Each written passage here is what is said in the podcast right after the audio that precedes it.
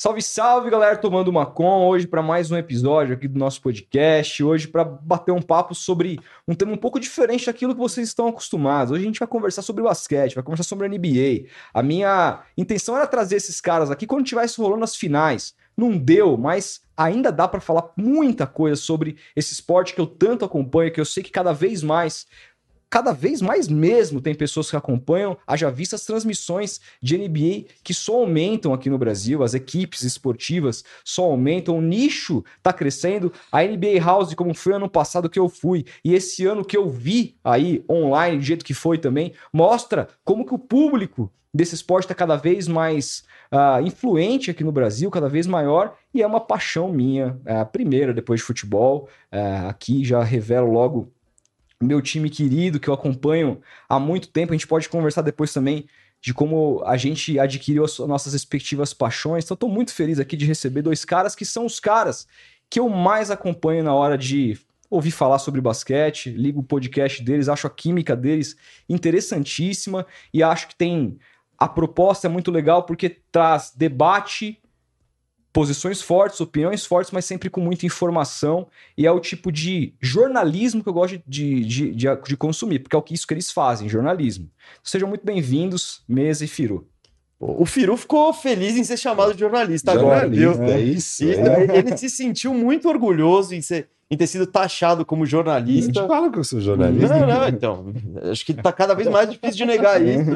Mas, pô, muito obrigado aí, Rodolfo, pelo convite. Foi. A gente ficou... Eu fiquei muito feliz em receber, porque eu já conhecia o programa, já tinha sido bombardeado antes por cortes e tudo uhum. mais. E o que é uma, algo frequente aqui é que você, cara, sempre recebe gente da pesada, né? É, uhum. do, da imprensa, enfim. E, pô, a gente tá nesse, nesse seleto grupo aí, é muito legal. Agradeço demais o convite. E é o, que eu, é, é o que a gente acabou de conversar, né? Raramente. Acho que é a primeira vez que eu faço um podcast tomando uma com. E é tomando uma de verdade, né? Isso, né? é, efetivamente, aí. né? Então, pô, vai ser muito legal.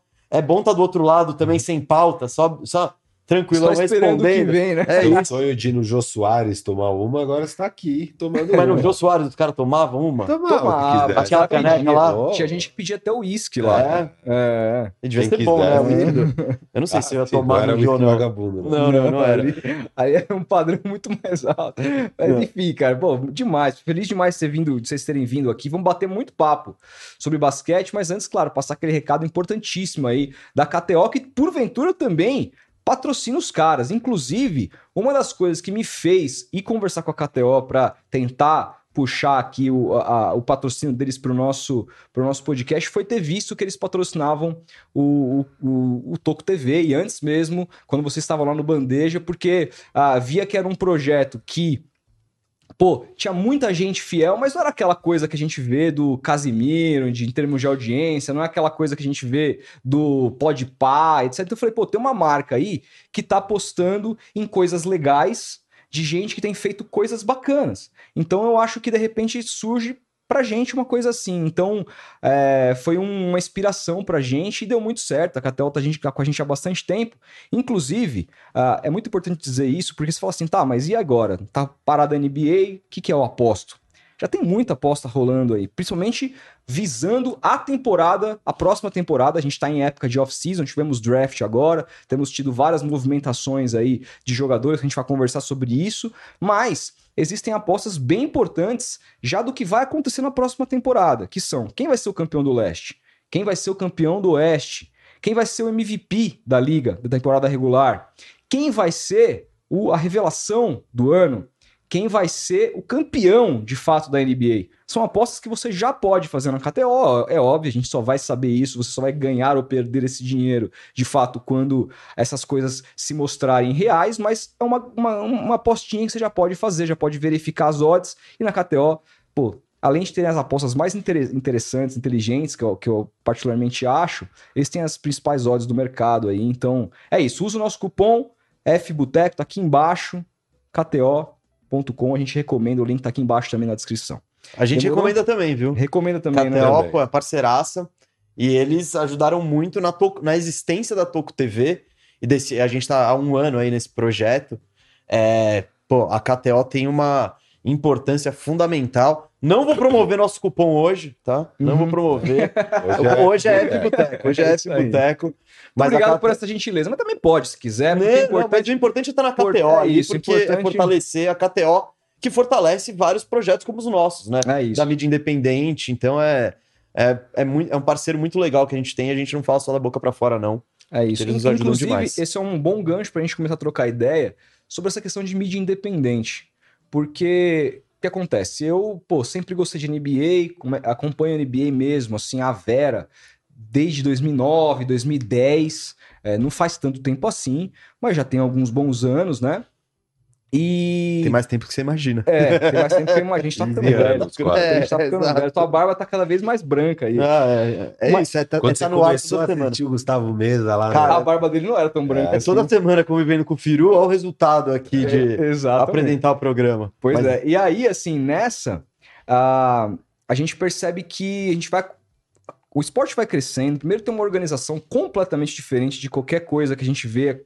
A gente acompanha futebol, eu sei, se você, sei que vocês acompanham também, em termos de organização, em termos de internacionalização de marca, tudo que a NBA faz para ter esse, esse número de fãs que ela tem no mundo inteiro, e principalmente aqui no Brasil.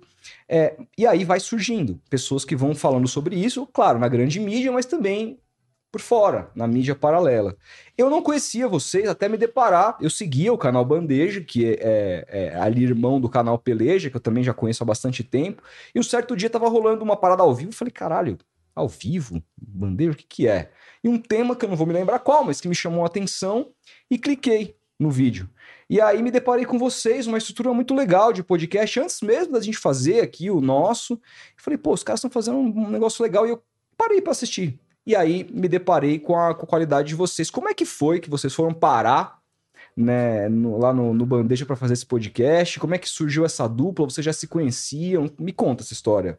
Pode começar. Cara, quer que? Bom, lá, vamos lá, lá. É muito engraçado porque isso aqui, basicamente, essa nossa sociedade, de certa forma, né? Começou na nossa liga por causa do Fantasy, que é, Uhum. pra quem não conhece, né? Fantasy é um cartola. O, o, o Fantasy do Brasileirão é um cartola, a gente jogava o Fantasy de basquete e a gente formou uma liga. Pô, e foi juntando gente, né?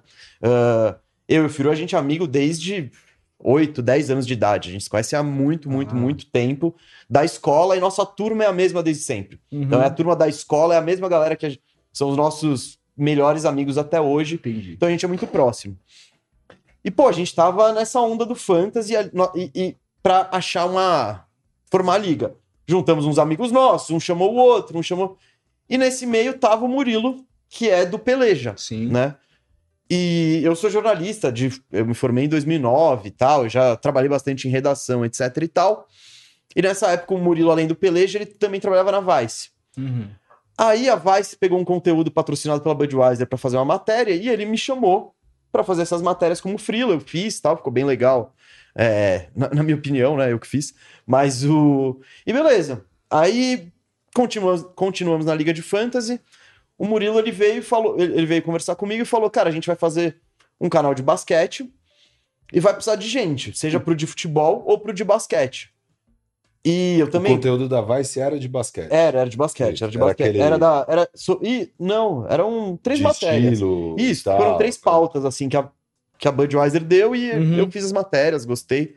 Foi bem legal o, trabalho também. E aí, quando. Aí o Murilo me chamou dizendo que o Peleja ia expandir, fazer um canal de basquete, ia precisar de mais gente pros dois. Eu falei, cara, por mais que eu gostar, goste, acho que até mais de futebol, eu falei, não, eu quero participar do de basquete que tá começando agora, né? E aí eu entrei no, no Bandeja, que tinha dois, três vídeos publicados. Eu entrei primeiro fazendo o roteiro do, dos radares, né? Uhum. Ah, e desde então eu já falei pro Murilo, cara, eu acho que eu queria fazer um podcast, eu acho que seria legal fazer um podcast. Eles compraram a ideia e falaram, bom, chegou a hora. E aí, no formato que eu imaginei, pô, eu, eu não queria que fosse só eu, né? Eu acho que deveria ter mais uma pessoa. Uhum. E aí, pensando em quem que eu poderia trazer, cara, o Firu foi basicamente o primeiro na lista, porque, primeiro, que ele tava engajadaço no negócio do Fantasy. Tipo, é muito séria a nossa liga e, e a gente gasta muito mais tempo do que deveria nisso. Uhum. E porque eu imaginei que a gente fosse ter conversa, porque pff, a gente tá fazendo isso fora do ar há 20 anos, Uhum. discutindo sobre vários temas. Uhum. E, pô, e foi muito legal, assim. Eu acho que desde o primeiro programa, que foi um, a gente, quando não tinha nem imagem, não tinha nada, era basicamente o gravador e a gente. Uhum. E foi muito legal, eu acho que saiu uma? Loja de É, camisetas. no porão da loja de camiseta de futebol. E fizemos o programa e, pô, saiu. A primeira semana ficou legal, a segunda ficou legal, a gente trazendo convidados. E porque o Bandeja já vinha do Peleja, que tinha uma, um público muito grande, então já migrou pro Bandeja. Muita gente não tinha esse conhece, não, não tinha costume de acompanhar podcast de basquete e tal, Uhum. até porque tinham menos. E acho que caiu de paraquedas nesse conteúdo e uma galera ficou. E foi muito legal. E aí que você falou de mídia independente, eu como jornalista era algo que eu não. Eu trabalhei em redação. Cara, quando eu escrevi uma matéria no site da Band ou no Diário Catarinense, onde eu trabalhei, você não sabe quem vê isso. Tipo, você não tem essa conexão. Isso da mídia independente, de quem tá no chat ao vivo comentando, essa troca é muito legal. Uhum. E a gente recebeu desde o início essa, essa, essa troca do público e a gente, pô, tomou gosto por fazer e aí foi expandindo, criando novos formatos e tal. E foi, acho que foi assim, né? Você quer... Não, é isso. Da história. Desde cara, assim, no primeiro, já uma audiência muito grande no primeiro, né? Porque o radar tinha muita audiência, né? Uhum. Então, aí acho que o YouTube, a gente lança aquele primeiro vídeo, porque o- os radares são vídeos de cinco minutos. Né? Vídeos curtos. Vídeos curtos de cinco minutos, contava história e tal. Aí do nada joga um que era uma imagem estática, Uhum. né? E, e é só a nossa voz no fundo por uma hora e meia. Uhum. Então, um vídeo totalmente diferente, o algoritmo nem entende direito o que fazer Sim. com aquilo, né? E, puta, a gente teve uma audiência de, sei lá, 50 mil nesse primeiro episódio, assim. Uns desavisados, né? Que não que- clicam é. e falam, ah, um novo radar. Uhum. né? Não, não, não. Parece que não, Não, meu não, amigo. radar, não. Parece que não. E aí, cara, depois, pro segundo, já foi uma queda brutal, sabe? Pra, Uhum. tipo, sei lá, pouco menos que 10 mil, assim, Uhum. vai. Entregou bem menos, porque... Uhum. E aí acho que o YouTube entendeu, tá, quem curtiu isso foi essas pessoas, quem não curtiu aquilo... E aí a gente partiu desse patamar de 8, 10 mil e foi crescendo, crescendo, crescendo a partir daquilo, mas já era um início animal pra gente. Claro, porque, claro. cara, o mais difícil é criar audiência, né? Começar Claro. do zero. Então, puta, isso foi muito bom do Bandeja. E já os. E, e esse negócio que o Mesa falou de a resposta do público ser tão imediata, tal, da mídia alternativa. Isso era irado, né? Porque a gente lançou o podcast, na época, acho que nem foi pro Spotify, né? O primeiro de cara, nem sei se foi de cara. Mas enfim, foi lá Acho pro que deve ter feed. ido, Talvez tenha ido, mas foi. foi lá pro feed do YouTube e vi os comentários, cara. E a gente nem tava esperando, eu nem pensava em nada. Eu fui lá fazer, Uhum, sabe? uhum. Tipo, ah, vamos aí, vai ser da hora, vai ser interessante e tal. Eu nem sabia o que esperar daquilo, Uhum. disso aí. assim. E aí, puta, os comentários, cara, assim, óbvio que tinha um outro Cadê o radar bandeja? é, não curtindo muito, não entendendo, tinha de tudo, mas teve muita gente elogiando, muita, muito, assim, muito mais do que eu imaginava. Eu eu não imaginava nada, na verdade. Então, Uhum. eu fiquei muito surpreso com a reação. E aí eu ainda tava numa vibe do tipo, ah, mano, os caras curtem porque é o bandeja, curtiram porque é o bandeja, Uhum. tão carente de podcast, né? Tinha pouca Uhum. gente ainda fazendo conteúdo e tal. E a gente foi fazendo, foi fazendo, e os comentários sempre muito legais, e aí a audiência foi crescendo a partir do, do ponto do segundo em diante. E, cara, uma galera começou a ficar, dava pra ver que os caras estavam, tipo, viciados no nosso podcast, curtindo muito mesmo. Era um negócio Uhum. muito genuíno. Daí que eu comecei a achar do tipo, opa, tem, tem algo rolando aqui, sabe? Não é só que a gente. Ah, é os dois caras que estavam lá no bandeja e tanto faz quem fosse e tal. Uhum. Eu comecei a achar que a gente de fato mandava bem, Uhum. sabe? E que, que tinha uma relação, mano, bem legal mesmo com aquela audiência, sabe?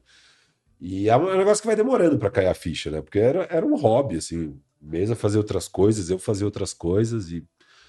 é, e aí, uma vez por semana, a gente se juntava lá de manhã pra gravar Chamava com alguém. convidado. Isso.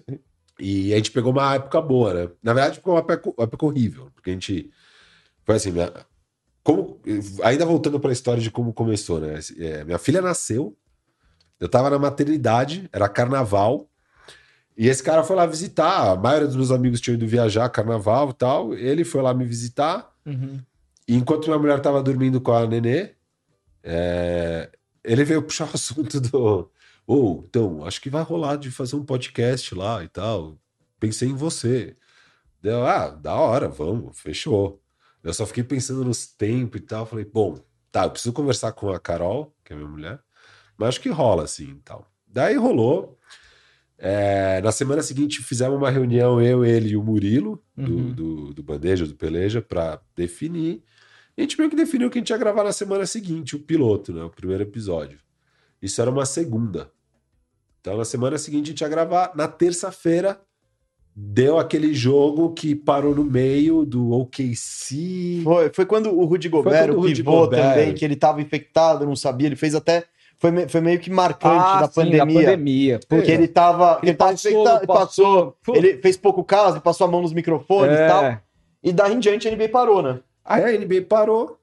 Daí a gente suspendeu o projeto, né? Falou, não vamos começar agora. E aí veio a pandemia, a gente ficou trancafiado em casa todo mundo, tá? Aquela Sim, coisa sim. toda. E, e aí, quando a NBA foi retornar lá para junho, por aí, Já na bolha. Na bolha. já na bolha, aí a gente falou: opa, será que dá pra gente voltar? Porque a gente ainda também. Uhum. Cara, eu acho que a primeira vez que eu saí de casa pra valer assim foi pra gravar o piloto. Que foi lá nesse subsolo da loja de camiseta lá na Que pu- não Augusta. podia entrar gente. Não podia entrar, era protocolo, mó é. protocolo ainda. E, tipo, a gente tudo de máscara, a gente só tirava na hora de gravar mesmo, tentava ficar bem distante um do outro. Sim. Levava. Só quem viveu isso sabe o que foi. cara. é. Foi Exato. aquela coisa toda. Então, foi minhas primeiras saídas, inclusive, na época de pandemia, foi pra Uhum. gravar os pilotos lá. E, e a gente voltou, cara. Ia voltar em mas foi da hora que então a gente voltou já nesse contexto meu. Cheio de coisa pra noticiar, era um mundo totalmente diferente. Você tinha que informar muita coisa. E acho que a gente Uhum. fez um bom Não, trabalho. e rolou ali uma de- parada também que a NBA foi a primeira liga que voltou. Então era aquele período de tipo de uma incerteza maluca, de você não sabe o que vai acontecer no mundo, na vida, na sua rotina. É. Todo mundo em casa. E a NBA deu o jeito dela de montar a bolha e uma estrutura ali é, a pro- é, toda Mundo à parte. né? É, eles, exato, eles criaram um mundo à parte deles para fazer a NBA voltar e foi, foi um piloto, inclusive, para o mundo inteiro de como realizar uma competição esportiva, né? Óbvio, absolutamente extremo. Os caras ficaram três meses trancafiados na bolha, ninguém entra, ninguém sai, aquela, Sim. aquela coisa maluca. Mas foi também o primeiro campeonato que voltou. Então, tinha muita gente em casa, então você junta isso. Junta com o Last Dance que saiu, né? É. O documentário do Michael Jordan que saiu nessa época. Foi o grande evento esportivo do e todo mundo. primeiro semestre. É, né? não, isso. E, to- e aí todo mundo. de- Cara, um Chegou o Last Dance. puta documentário. Animal, animal. E, pô, é isso, Michael Jordan, é um É. negócio. E aí você já vem com, o prim- com a bolha, aquela puta estrutura que também, mano, chamou muito a atenção, porque foi. É. Olha o que os caras fizeram aqui. Uhum. Dentro, de- na medida do possível, foi incrível. Foi incrível. Então, e a galera que tava em casa sem, sem nada pra ver, galera que via fute- que ama futebol e só vê futebol, Uhum. não tinha futebol. Não, É. tem, não tem nada. Você- é. É. isso que tá passando. E, e a galera começou a ver e falou, pô, olha, até que legal isso. Uhum. E aí já emenda nos playoffs. E o playoff da NBA, pô, quem acompanha Isso. sabe que é, é emocionante, é jogão todo, todo dia. É, é game winner atrás de game winner e E séries e, lá jogo. foi só jogão. É, A então, bolha foi animal. A bolha É. foi então demais. trouxe. e- Então foi meio que o acaso, mas também a gente pegou um momento, a gente, o Bandeja, pegaram um momento muito bom pra estar falando sobre isso, né? E, e, e pegou, né? Pegou. É. E a bolha foi muito boa, porque então a gente, a gente já fez um recap do que tinha rolado na temporada. E aí foi mais oito joguinhos só que passou em, sei lá, duas semanas, e aí já foi playoff, né? Então, Uhum. E playoff é a melhor época. Porque normalmente a gente teria começado um podcast. Pô, a gente teria começado em fevereiro, né? É, A gente tá teria rolando. feito uns três meses de temporada, Temporada regular. Pra daí chegar nos playoffs, ali em fevereiro tá bem caído normalmente. Tá, não, tem. All-Star Game, tem que É, tem All-Star Game, enfim. Mas acabou sendo um contexto bom. É, essa que é a real. Uhum. Eu achei que foi um contexto E, bem bom. e- assim. e o, o lance que me chama a atenção, assim, eu acho que de qualquer é, podcast ou qualquer programa de debate, de opinião, que, né?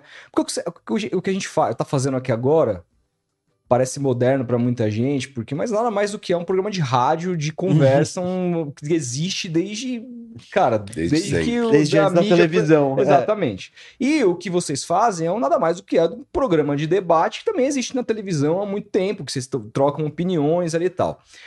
Agora, para esse tipo de programa dar certo e bem, etc e tal, e é- essa é uma opinião minha, precisa haver é, opiniões fortes e precisa haver muitas vezes discordância. Precisa haver, não dá para vocês conversarem o tempo todo sempre, óbvio que alguns assuntos vocês vão concordar, mas isso que me chamou a atenção, é porque quando vocês discordam, eu acho que vocês defendem muito bem os pontos de vista E não é aquela discordância só para ganhar a discussão. Se por acaso ele te convence, você admite, não, não, você me convenceu e tal, e vice-versa. E tem outra coisa que é o tempo. Mano, Uhum. a gente já tá há quatro anos fazendo programa. Tem coisa que a gente começou a discutir que o tempo deu razão pra um ou pro outro também. Então é Claro, muito- claro. Então, e eu acho que essa é, é- essa é uma questão que muito, muito me parece que só uma relação de muito tempo, fora da- das quatro linhas ali, fora do ao vivo, poderia levar para ao vivo, vocês não acham? Ou não? Cara, eu acho que ajuda. Porque Uma- é- uma- então, Não é meio foda discutir pesado de um cara que você tá vendo pela primeira vez ali, tipo, ah, é. sei lá. Você vai ficar mais tipo. Você fica meio. "Ô, Você tem meio- né, entendeu? Vocês, mano, vocês tocam o terror, É. foda-se. Não, eu tô. Eu acho que, eu acho que isso ajuda. Eu acho que o que Uhum. mais Mas ajuda é o seguinte. Por que você me chamou também? Não, porque eu sabia que. Cara, É. você falou que a gente que um dos pontos que a gente. Cara, eu acho que a gente concorda em 80% do programa. Uhum, É que quando a gente discorda em certos pontos, aí fica. uhum. E é divertido também o E aí, debate. tipo, porra, não acredito que você não concorda com É. Então, pô, não, e, eu acho que a NBA tem até isso mais do que o futebol. Mano, você consegue ter. Você consegue ter esse tipo de discussão, pô, num, num clima sem, não, sem rivalidade, sem, sem animosidade, sabe? Uhum. O futebol, cara, você. Eu acho evidentemente absurdo você ver gente que briga por isso, etc e tal. Claro. Mas é um contexto que, cara, você vai pra escolinha todo dia, meu. É Corinthians, é Palmeiras, é São Paulo. E o, e o menininho que torceu pro Palmeiras tá zoando que torce pro Corinthians. E aí o Corinthians ganha. E, cara, a NBA não tem isso. É muito mais nichado, é muito mais separado. É muito mais. Tem no Twitter isso. Então, pô, é ainda bem que eu não tenho Twitter. É, tipo, eu, eu evito isso pra mim. Mas. Então a gente consegue numa. É muito mais tranquilo de. Pô, eu não, eu não sou zoado porque eu sou torcido, torcedor do Orlando Magic, tô- eu Uhum. chego na Não, escolinha. um pouco É. zoado, você é. Não, não, não. Um pouco zoado. Um Mas, é, mas por pouca gente. Uhum. Não é quando o Corinthians é- foi rebaixado que, pô, eu, eu encontrei, eu conheci um cara mineiro. Um mês depois ele veio me zoar. Mano, que, por que, que você tá me zoando? Você torce, sei lá, pro Cruzeiro, tá ligado? É, sei. tipo, os caras que vêm me zoar que o Palmeiras não tem mundial e o time dele não tem, sei lá, brasileiro. Ah, ah, não, tá. É, Foda. Beleza, tá bom. Então, mas Isso rola. falando, o que eu acho que ajuda mais, é, esse negócio de se conhecer há muito tempo e tal, é que, pô, eu acho que nunca teve um programa que a gente ficou sem assunto. É. Porque vai indo, vai indo. Então, Teve um ou outro que a gente teve que se esforçar. Mas- vai, mas assim, tá. é, é. e a gente, aí a gente sabe que a gente pode viajar mais. É e- isso. A gente tira uns leite de pedra, mas isso é irado da NBA, porque a NBA sempre tem assunto, né, cara? Ah, Senão- mais ou menos. Tem os três meses. Dois, são dois meses que não tem nada. É, são quatro meses sem jogos, né? A temporada acaba meados de junho e volta meados de outubro. Sim. São quatro meses sem jogos. Só que tem muita coisa rolando. Tipo, agora, em tese off-season, mas ainda é alta temporada para nós, produtores de conteúdo. conteúdo, porque Sim. O draft foi agora. Sexta-feira agora, aliás, vou convocar aqui, vem a audiência. Fica à A vontade. gente vai fazer uma super live ao vivo, acompanhando a abertura da Free Agency, né? Porque Lá a- na Toco TV. Na né? Toco TV. Uhum. porque a free agency é quando os, os jogadores que o contrato acabou, o Uhum. atual contrato acabou, eles podem assinar um novo contrato ou com o próprio time ou mudar de time. Uhum. E aí os times também aproveitam essa data para fazer um monte de trocas. Então, Uhum. e, e assim, abriu sete da vai ser sete da noite. Sexta-feira, sete da noite, abre o- a moratória lá. Uhum. Cara, das sete da noite até as nove da noite, Eu sei. estoura tipo 30 deals. Eu não assim. saio do Twitter nessa Exato, hora. é a hora que as Rose Bombs, Shams Bombs ali e É. tal. Então a gente vai estar ao vivo, fazendo uma live. é, Reagindo. reagindo a todos os deals, analisando, falando, pô, isso aqui foi bom, isso aqui foi ruim tal. Até tal. porque não pode anunciar. É, é, é um, é um me engana que eu gosto muito legal. Isso. Porque, vo- teoricamente, a partir dessa data que o Firo falou, Que eles podem sexta-feira, sete da noite, que jogadores e times podem negociar. Uhum. Mas da 701, os jornalistas influentes americanos já estão no Twitter soltando todos os negócios Uhum. que, evidentemente, não foram fechados em um minuto. Sim, né? claro. Mas é, é- é basicamente um, gente, ó, vamos fazer um acordo que a partir dessa hora pode anunciar e aí vai bombar, porque É. é, é, é o que você falou. É uma data que, que o Firu disse muito bem também. É uma data que não tá rolando nada na NBA. Os caras mesmo estão tudo de férias e tal. Mas a NBA encontra uma maneira de se manter relevante. Então é muito legal, porque rola, por exemplo, terminaram as finais da NBA, Denver campeão, todo aquele hype que foram dois meses de playoff, três, mano, que culminou nisso. Eles já emendam no draft da NBA, que é basicamente, é, pra galera que não sabe, é, é, a- é uma os times escolhem os melhores jogadores a partir de 19 anos do mundo e qualquer pessoa com 19 anos pode ir lá e se inscrever no draft da NBA. É um alistamento. É um alistamento, boa, boa palavra. Então, beleza, tenho 19 anos, sou um jogador animal da Europa, do, do universitário, de outra liga, eu posso entrar na NBA. A NBA, ela, todo mundo vai querer sempre alguns caras, então existe uma ordem, a grosso modo, do pior para o melhor, para eles escolherem, né? Então, o título da NBA já emenda com esses times desesperados, loucos para arrumar um talento, né? Uhum. Que foi o Embanyama no último draft, que, é o francês de Daqui a 2 e pouco eu vou, 24. vou é. fazer perguntas sobre isso. É. E aí a NBA já emenda isso no período de assinatura de contratos. Uhum. Então, é quando, quando um time pode ir contratar. O jogador ficou sem contrato. É um pouco diferente do futebol, né? A NBA. Depois, se quiser, a gente até Uhum. explica como funcionam as transferências. Então, ainda é um período de muito interesse. A NBA, só nessas, ela já esticou uns, um mês e meio de conteúdo interessante para para manter a, a roda girando. Os caras estão tudo de férias, os jogadores, mas tem muita coisa acontecendo. E essa live de, de sexta-feira, né? Amanhã, quinta-feira, tem o nosso podcast tradicional, duas da tarde, firmeza redonda direto do estúdio. Vamos falar de umas trocas que já rolaram.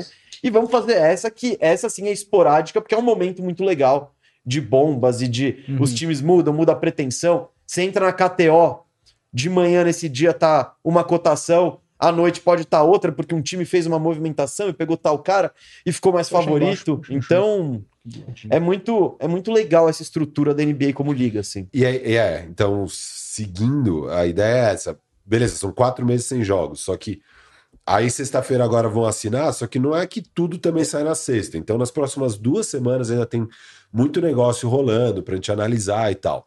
Aí dá uma esfriada mesmo, e Uhum. fica uns dois meses, eu diria, vai de meados de julho até meados de setembro, com menos conteúdo, e é a hora que a gente dá uma viajada, faz uns conteúdos alternativos Traz ali. convidado, traz convidado. trocar ideia mesmo. É, e pensa numas. A gente curte fazer umas viagens, a gente faz nosso top 50 jogadores, a Sim. gente faz é um legal. Power Mais Rankings frias. futuro, do tipo, ah, os próximos 10 anos, quem vão ganhar os 10, quem são os times que vão ganhar os 10 títulos? Ficando Uhum. umas viagens, essas coisas e tal. E aí, cara, final de setembro, já, os times já estão começando a se reunir, porque o training camp começa no começo de outubro, então a gente começa a avaliar ah, como ficar nos plantéis, começa a fazer previsões para temporada, começa a analisar cada um dos 30 times. Então tem conteúdo pra caramba nesse um mês antes da temporada começar. Uhum. Já tá, já o esquenta pra temporada, sabe? Uhum. Então é bem legal fazer conteúdo de NBA, porque o ano quase que o ano inteiro é quente. Dá, dá, dá. Uma- eu tenho várias dúvidas, muita coisa pra perguntar, assim, mas você falou, vocês falaram do de, de Wuji Shams, assim. Fico per... A galera que não conhece, tem dois caras lá nos Estados Unidos, o Adrian Wojnarowski e o Shem Charania, que é, É, um... tipo, é tipo Jorge Nicola. É, eu acho que você trouxe Não, um bom paralelo, que- hein? mas, é, mas é um Jorge Nicola que acerta. Isso. E, o, e sei lá, Às vezes eles erram, às vezes é eles tipo, erram. é tipo um Fabrício Romano. É, não. Esse é o italiano É lá o que- italiano é o- lá. é o- que tem os contatos dos agentes? É, é tipo isso, assim. Boa, boa. Mas então, mas a minha dúvida é como é que esses caras se tornaram esses caras? Eu não sei se vocês. Porque, cara, eu fico pensando, como é que, assim, a- as pessoas. Lá nos Estados Unidos, a gente. ah, os anúncios, eles, os anúncios oficiais, eles demoram muito pra sair, né? É, e quem anuncia, geralmente são esses caras. Às vezes um repórter dá, só quando um desses dois Uhum. chancela que as pessoas já começam a debater sobre o, o tema né? É, semana passada a gente teve, por exemplo, a primeira movimentação lá que acabou não dando certo do Boston Celtics trazendo o Porzingis, mas era pelo Malcolm Brogdon, aquela O coisa Clippers. toda. Eu lembro até que o, o Café Belgrado fez um programa, discu- discutiu pra caramba a troca e daqui a pouco, pá, não foi. Mas foi depois com o Marcos Smart e tal. Mas, pra você ver como que é, os caras fizeram um podcast debatendo uma parada que não foi oficializada porque um desses caras soltou. Olha a credibilidade que esses caras têm. Primeiro, os Estados Unidos é um país de, sei lá, 300 e poucas milhões de pessoas para mais. Gigantesco, com um monte de estado forte, influente. E aí surgem dois caras. O, o Janowski, eu não sei qual que é a, a descendência dele, mas o Charania também é um cara meio lá, lá vindo do. Se eu não me engano, um- uma descendência muçulmana, né? Uma coisa assim. Enfim, dois caras que nutrem pra ele toda essa credibilidade. Você sabe por que, que isso aconteceu? Como que. que, que esses caras fizeram pra chegar lá? Porque tem muita gente competente, cara, lá nos Estados Unidos. Cara, Cara, é que eu acho que eles. Foi isso é um orgânico nicho, isso é um nicho. é. é- isso aí, é- cara, é fruto de anos e anos de contato, de conhecer não sei quem na liga, de. O Woj não era isso, né? O Não, ele é, o Woj o era um cara... ele é. É, Mas ele era um cara de Boston que até escrevia, tipo, meio que nem o Bill Simmons, uma época escrevia, é, fazia uns blog posts de... Sim, de opinião, de, de análise, de, opinião e análise e tal. O Woj, no começo da carreira dele, ele fazia isso. Na primeira década desse século, o Woj tinha a coluna dele de opinião. Uhum. E ele... É até interessante, quem quiser ler as Uhum. opiniões dele sobre o LeBron James ali, Hum. ele é bem um cara de Boston, assim, eu Uhum. diria, né? E, cara, o cara foi crescendo ali na carreira e acho que ele conseguiu criar boas relações. E hoje é o típico cara que as informações dele vêm muito mais do front office do que dos jogadores. Ele, ele é muito bem relacionado com Nas as diretorias, Diretorias. com as diretorias das equipes. Eu, eu saco isso porque quando teve aquela questão do Emil Doca lá, ele foi o cara que tinha todas as informações, ele sabia É. tudo. E, Então. e tem caras, tem alguns insiders, porque tem outros insiders, esses são os Uhum. dois mais proeminentes Uhum. e tal. É, o Shams, até eu acho que já tem um pouco mais de relação com os agentes dos jogadores Uhum. do que com as diretorias versus o, versus o Woj. Entendi. E tem caras que têm, meu, mais relação direta com os jogadores. Tipo, o Chris Haynes, por exemplo, Uhum. é um que tem uma puta relação com o Damian Lillard, tem uma Uhum. puta relação com o, com o Draymond Green. Uhum. É, e então cada um tira a sua informação da onde consegue, sabe?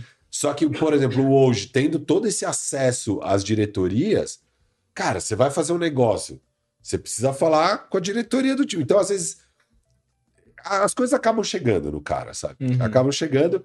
E é um papel que acho que também só existe porque o Twitter existe. Sabe? É. Se o Não, Twitter não, não, não, existisse. não, não, não. Esse negócio de ser, ser jornalista de furo existe desde sempre. Sim, É, Mas é o que, mu- o que muda é o meio. É. É, eu acho que a questão do hoje é, é o que você fala. Mas é que Eu o sei, mas antes era difícil o cara chegar nas pessoas, né? Com, o tu- com o tweet, é pum, todo mundo sabe. Sim, sim. eh, Tem uma história de furo. Eu tive um chefe que ele era do Diário de São Paulo. Ele ele era editor do Diário de São Paulo na década de 90. E ele deu o furo de reportagem de que o, Davi, de que o Raí ia sair de São Paulo, Uhum. que ia pro Paris Saint-Germain. Por quê? Porque ele tava viajando, com, cobrindo não sei o quê, e ele ouviu a família do Raí conversando sobre uma casa em Paris. Então, pô, ele tinha esse furo. Qual que era o processo da época? Vou Vai no jornal, não fala pra ninguém, escreve a É, matéria. é. Dia seguinte, todo mundo sabe, e aí você pautou a imprensa. Exato. Hoje não tem mais, é, é É. outra coisa, é o Twitter.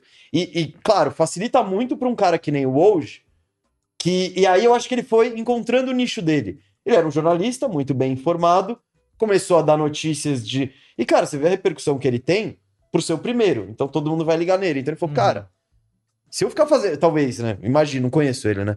Mas se, se eu ficar fazendo análise, beleza, eu sou mais um, mano. E se eu ficar dando a, a primeira notícia, eu vou ser o Woj. Uhum. E o Shams, eu acho que ele entrou, não sei qual foi a estratégia dele, ter um etc e tal, mas é o foco dele. Você vê que tem. Uhum. É, Na mídia tem Shams- vários o Shams outros eu caras. sei que ele era tipo um twitteiro e que ele meio que olhou mesmo pra isso e falou: Cara, eu quero ser tipo hoje. Quero ser, então. é, E ele é um o nicho, foi obstinado, assim, obstinado e, cara, foi se metendo nos negócios e conseguiu chegar lá, sabe? Muito mas legal. quanto a isso, então, eu acho que é. E também tem a ver com a gente, com todo mundo que cobre, é encontrar o seu nicho. É. O que você faz bem. Você pega, por exemplo, um dos caras que eu mais admiro lá é o Zach Lowe, que é um, é um colunista da ESPN, tem um podcast. Ele não tá nem aí pra isso, ele não, quer, ele não tá nem aí pra ser o primeiro. O negócio dele é porque ele é muito bom em análise. Então, ele foca nessa parte, assim. Uhum. E a galera vai nele pra receber. Não é pra pegar a primeira notícia, é pra pegar o pós. Aconteceu, e aí? Agora Então- eu quero saber o que ele tem a dizer sobre isso. Isso, isso que o Woj trouxe. É Uhum. muito engraçado. O que o, o, que o Woj e o Shams acham ou deixam de achar também É. não importa muito. É. Porque já não é nem isso que a galera espera É. dele. É. Inclusive, os caras E- seguem ele não é por eles, é pelas notícias dele. Claro. É, ninguém, ninguém É. tem uma relação muito, nossa, eu amo o É, hoje. exato. Tipo, ah, o, o Mesa ama o Zach Lowe. É. Tipo, eu acho que ninguém ama o hoje. A É galera isso. ama receber uma hoje bomb. É isso a isso. galera ama. É isso. E é muito engraçado, assim, como as relações mudam, né? Porque antigamente, pô, eu, eu assistia muito Sport Center da meia-noite aqui na Uhum. ESPN gringa quando eu era criança. Sim. Daí eu me, me atualizava de todos os esportes, do que tava Uhum. rolando. Da, da, da, eu sempre fui de dormir tarde e tal. Aí agora eu tava assistindo, e quem toca hoje em dia é o SVP, né? O- Scott Van Pelt. O Scott Van Pelt, que é um cara que eu adoro, assim, lá da ESPN Uhum. americana e tal. E teve alguma bomba, eu acho que foi inclusive a do Porzingis, tá? Eu acho que Uhum. foi a do Porzingis, que ali já tinha mudado, já era o, o deal atual com o Marcos Uhum. Smart e tal. E o Scott Van Pelt recebeu hoje pra falar, e cara, é o Sport Center, sabe? E aí É o Scott o Van principal Pelt. programa da O- principal E o emissora Scott Van. Pelt falando com o hoje assim: Hoje, obrigado por vir aqui falar sobre essa notícia, né? Sendo que você Uhum. poderia estar falando na sua plataforma Uhum. para quantas milhões de pessoas e você tá aqui nesse espacinho, É, sabe? A televisão é muito menor do que o, Insta- o, o Twitter do hoje, tem não, 5 e milhões o de Scott Van seguidores. Falando, cara, É. o que tem de gente me assistindo nesse momento ao vivo é muito menor do que vai ter se você gravar um vídeo no seu Twitter, E tipo hoje, né? É. Isso é mudança dos tempos absoluta e total, cara. E, e é por isso que eu acho que a existência disso também fez com que esse papel existisse dessa forma. Óbvio que quem dá o furo sempre existiu, Uhum. mas eu acho que a dinâmica mudou totalmente e ela só existe porque essa é a dinâmica do Twitter, sabe? Que ele manda, já chega informação para todo mundo. Seria um pouco diferente, mas óbvio que teria um insider de qualquer maneira. O insider Uhum. sempre existiu, né? É é que eu acho que isso, essas mídias independentes, o Twitter, e pegando o caso do hoje, etc e tal, eu acho que mudou um pouco o panorama também de como os veículos de comunicação enxergam o. o- o fu- não, eu ia falar colabo- o colaborador, não, a pessoa que tá lá. Porque hoje, muito veículo de comunicação é, é o, é o oposto. Antes você queria estar numa, em qualquer canal, porque esse canal ia te dar uma projeção. Hoje você vê o oposto. Você vê canais de TV e, e sei lá, quem quer que seja, indo buscar pessoas que já têm relevância para trazer essa audiência para o seu canal, Sim. que é um pouco o hoje na ESPN. Sim. E quando o hoje cansar da ESPN, vai ter gente fazendo fila para pegar toda a influência do hoje e, E botar levar pro- dentro do, seu guarda-chuva. Claro. Então, eu acho que a rede social, ela, ela meio que inverteu um pouco o papel da. Do, a- a- E o próprio furo, né? Antigamente a ESPN ficaria puta se o hoje, ao invés de dar para a Uhum, ESPN Sim. publicar no Sport Center ah, o furo de notícia, o hoje vai lá e twitta no Twitter dele, não é nem no da Não, ESPN. e aí né? vai na questão. É, não, e aí vai a questão econômica também da ESPN, pelo amor de Deus, hoje. Fecha comigo, eu te dou um contrato de tanto, tanto, tanto, você pode fazer isso, isso, isso. Por quê? Porque ele alcançou um patamar de relevância e de Ele pode influência. negociar o que ele quiser Isso, e negociar. se ele não quiser trabalhar na ESPN, ele vai, ele acha, ele vai na emissora seguinte e bate lá na porta e consegue tem- tem- exatamente. querer, é, E, e- e me fala uma coisa, co- é, por que, que vocês saíram do, do Peleja e decidiram montar? Porque eu lembro que tava assistindo um dia e vocês de repente começaram a falar que era o último programa, não entendi. Cara, tem gente que até hoje. Do na... Todo vídeo parece agora, Uhum. e tem acontecido mais recentemente. Uhum. Já faz um ano, né, que a gente Uhum, E uns caras que chegam agora e falam: Vocês saíram do bandeja? Tipo, uhum, caraca, vocês estão aqui. uhum. É, o bandeja acabou, o que, que aconteceu e tal? É, cara, assim, a gente, a gente embarcou no bandeja, foi muito legal, acho que a gente ajudou muito o canal a crescer. Né? Tipo, o mês entrou no terceiro vídeo Uhum. e eu entrei, o canal ainda também não era tão grande assim. E a gente, a gente no começo era eu só no podcast e o Mesa escrevendo o roteiro e no podcast, Uhum. né? E com, no começo também o Murilo meio que produziu o podcast, com pouco tempo já virou a gente Uhum. produzindo podcast, a gente fazendo tudo do podcast. E aí, com o tempo, a gente foi crescendo lá dentro. Eu virei gerente de operação, gerente de estratégia. O Mesa também virou gerente editorial. é, enfim, a gente foi virando os gerentes. A gente começou a cuidar mesmo do canal. Cada vez menos o Murilo e o Pacheco tomavam conta daquilo, deixaram Uhum. mais na nossa mão. E a gente, cara, conseguiu fazer o canal crescer bastante, né? Eu nem sabia disso, tô sabendo É, agora. a gente- tem muita gente que achava que a gente era o dono do Bandeja. Né? Ah, que a era maioria das muita pessoas. gente. A galera, o que a Eu galera imaginava que não, porque eu conhecia da, Sim, da sim, mas- mas... E a gente nunca se portou como donos. Uhum. A gente sempre, inclusive. Mas é porque a gente que dá, botava a cara lá. É, É, mas como a gente era cara. meio muito- que a dinâmica do canal independente, o canal é do É. cara que tá lá. Sim, sim. E não. A galera, o que mais choca a galera até hoje é tipo. A galera não entende por que, que a gente tá na Toco TV e não no canal Bandeja, porque a Uhum. galera achava que o Bandeja era nosso. Uhum, Eles falam, por que, que vocês pararam com o Bandeja pra uhum, começar um canal do zero? Daí a gente fala, Uhum. porque o Bandeja não era nosso, né? uhum. E, cara, foram decisões, assim, não, não foram muito as nossas. A gente tinha planos bem legais pro Bandeja, pro futuro, Uhum. de continuar crescendo. É, tinham visões diferentes. assim, minha visão era bem diferente da do Murilo para as Uhum. coisas. É, e do Pacheco e tal. Que é natural também nesse Normal, meio, normal, cada um com suas decisões. Eles, eles queriam tomar um caminho que não era muito nosso. A gente tava. Cara, a gente queria investir, a gente queria fazer muitos programas, a gente queria fazer muita coisa, a gente começou a exigir também, assim Uhum. e tal. Eles estavam, assim, não tem jeito, cara. Eles também tocam o Peleja, né? Uhum, O Peleja é o principal canal Sim. deles, querendo ou não. Sim. E acho que chegou uma hora que eles falaram, cara, beleza, a gente não, a gente não quer fazer desse jeito, sabe? A gente Uhum. quer tentar dar uma enxugadinha, porque o Bandeja dava dinheiro, né? Uhum. Acho que eles ficaram meio numa vibe tipo, não, deixa a gente fazer o dinheiro com o Bandeja aqui de um jeito um pouco, um pouco Conservador. mais conservador. É, E, e a gente, porque a gente estava exigindo também muita coisa, Uhum. sabe? A gente queria E Vocês tinham ambição pra Sim, parar. Sim, sim, a gente. E os caras tomaram esse caminho e acho que com pouco tempo eles viram que eles não tinham reais, não- realmente não tinham condições de tocar os dois canais, sabe? Uhum. Tipo, e eles decidiram pausar. A última vez que eu falei com o Murilo, eles, ele falou, cara, a gente pausou, porque a gente tá numa época de muito trampo aqui de peleja e Uhum. da produtora que eles têm também e tal. Não tava dando conta, não tinha braço para tocar. Uhum. E vamos pausar, quem sabe um dia a gente volta e tal. Essa foi a última coisa que eu vi dele. Só que nisso a gente a gente saiu oficialmente de julho, há um ano atrás, exatamente. Uhum. Nessa época, um ano atrás, foi a nossa última live lá, Uhum. é, nosso último podcast. E aí eles continuaram fazendo conteúdo até final de dezembro. Uhum. Começou janeiro, eles pausaram o canal. Eu até demorei um mês para perceber. Aí, quando era fevereiro, eu vi que eles realmente não estavam mais postando nada. Eu fui falar com Uhum. o Murilo, foi o que aconteceu? Tal. Ele falou: Ah, cara, pausei, talvez um dia a gente volte. É um projeto que a gente ama, mas tá pausado, assim. É, Entendi. Mas foi, cara, foi muito legal. Eu acho que foi bom pra. Tipo, essa parceria, por mais que tenha terminado, e sempre que termina uma parceria, você fica pensando, pô, isso aqui poderia ter sido assim, pô, isso poderia ter sido diferente. E eu acho que dos dois lados. Mas eu acho que o, o principal é que, cara, foi muito legal, foi uma experiência muito boa também pros dois lados, sabe? A gente, acho que teve.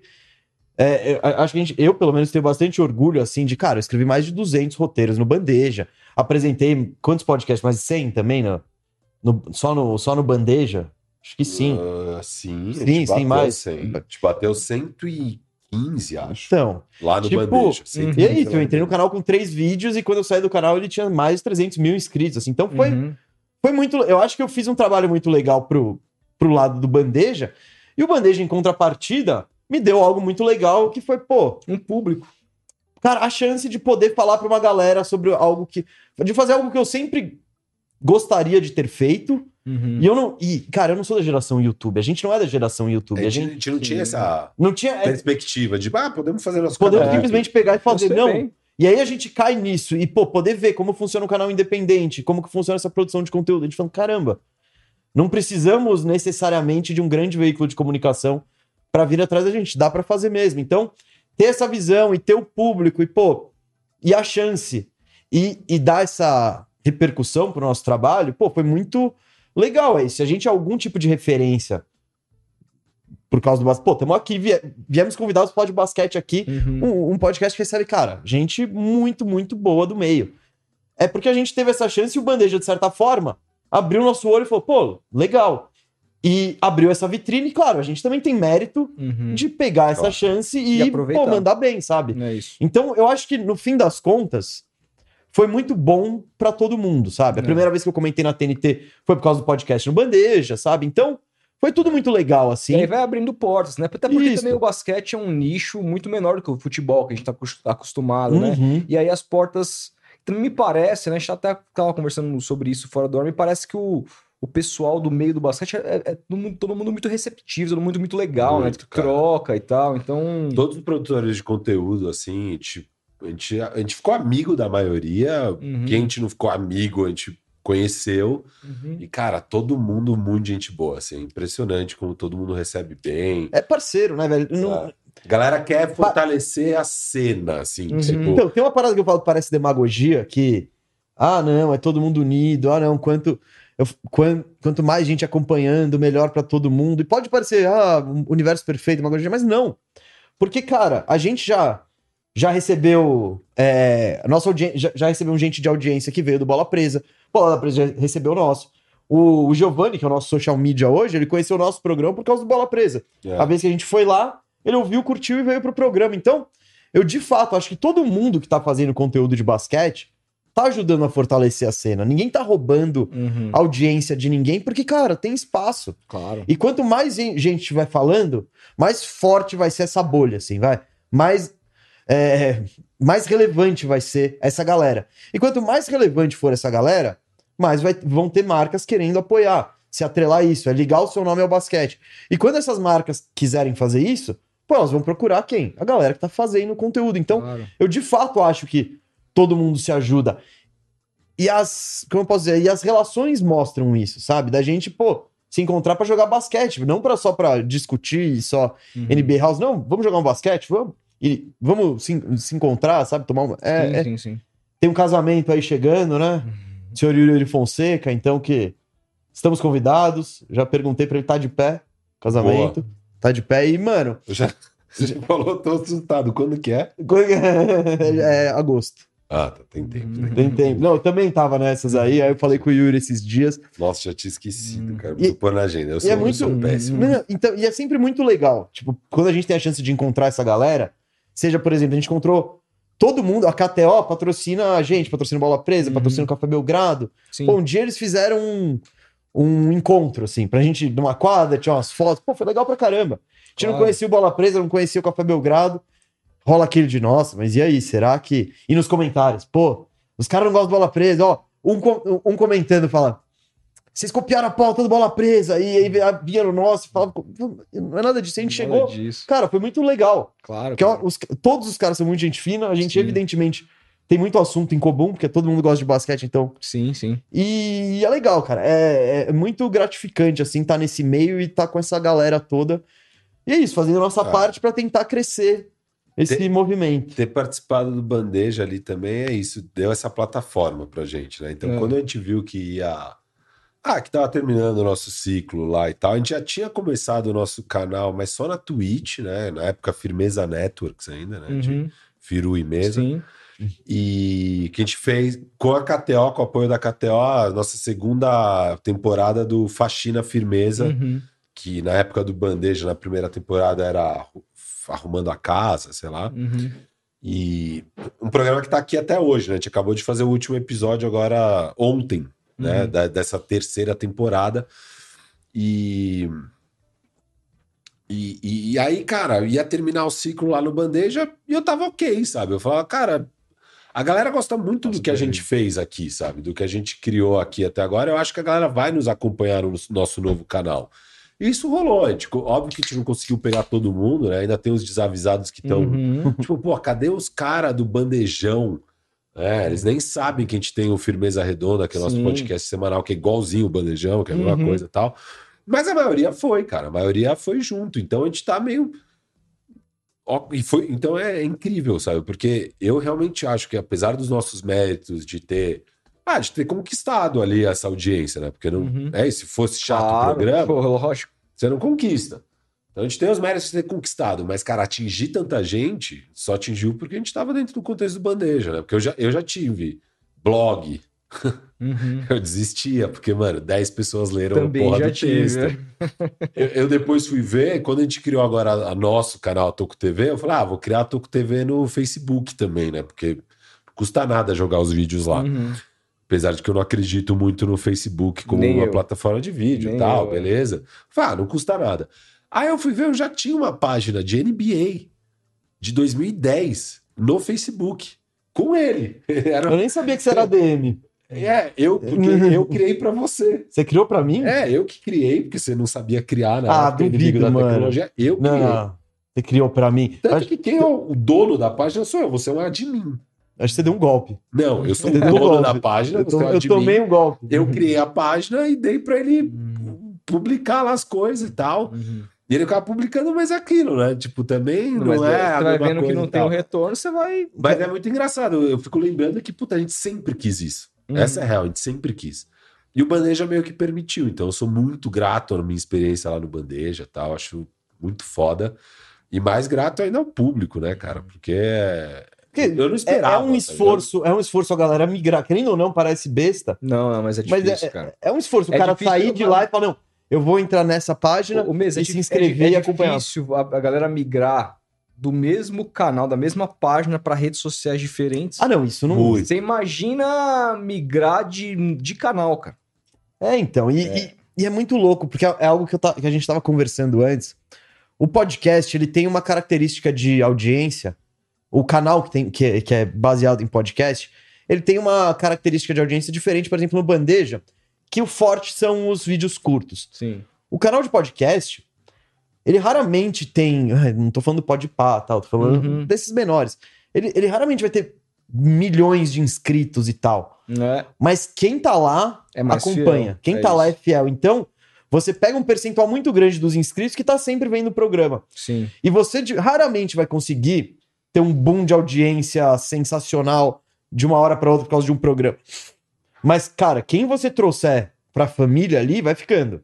Vai ficando e vai aumentando, vai ficando e vai aumentando. Então, isso é muito legal e, claro, é, o- é o que move qualquer canal. Então, Sim. o que eu acho legal da mídia independente é que é mais fácil de reconhecer a importância do público e também de valorizar esse público, Uhum. sabe?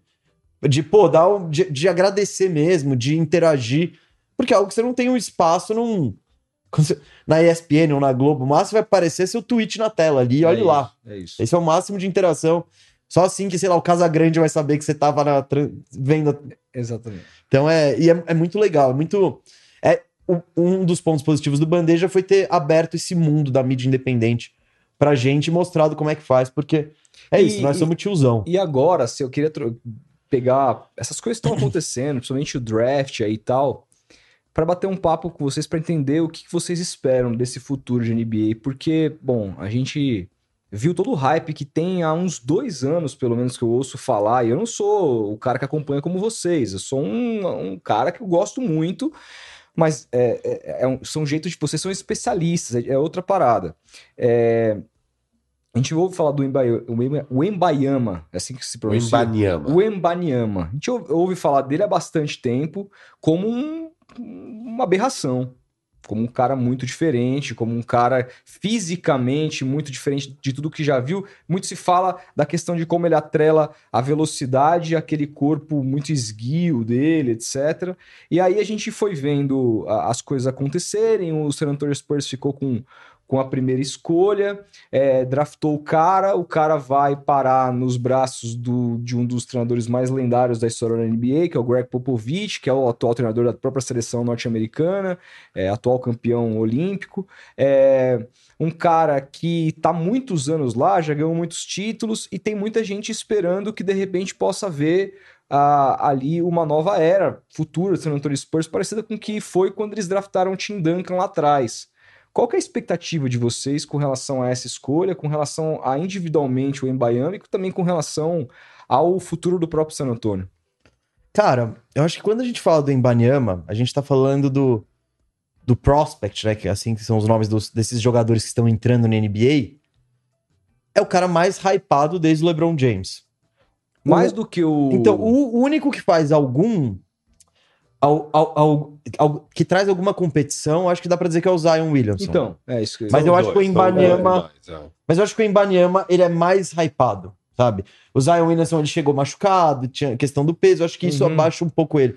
Tudo bem que o Embanyama, por ser um cara de 2,24, sempre vai existir uma, uma preocupação de esse cara vai aguentar fisicamente. E ele, eu tava vendo ele treinar, ele é extremamente magro, cara. Ele é.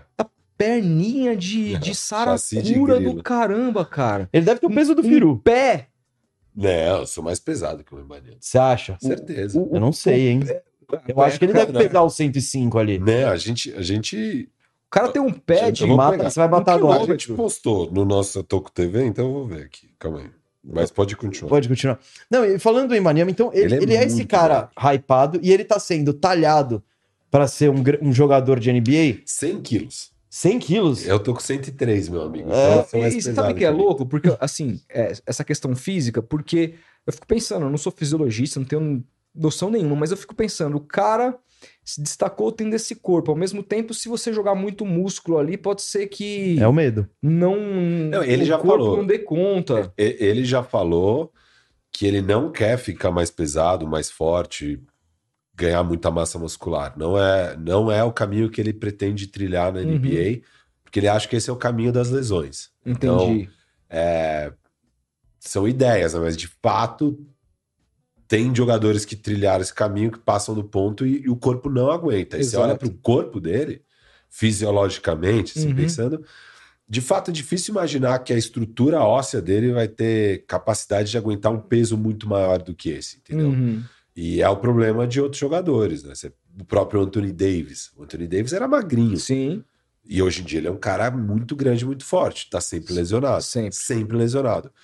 Será que o Anthony Davis magrinho Se estaria tão lesionaria. lesionado? Tá, tá bom, talvez ele não fosse tão dominante É ele isso, porque tem Mas isso. talvez ele seria. É. Porque a dominância do AD às vezes vem na força, mas muitas vezes vem no tamanho, na agilidade, Uhum. na época boa dele ofensivamente, na finesse dos movimentos e tal. Então, e o Vitor Embanyama, você pensar qual que é o Embanyama ideal?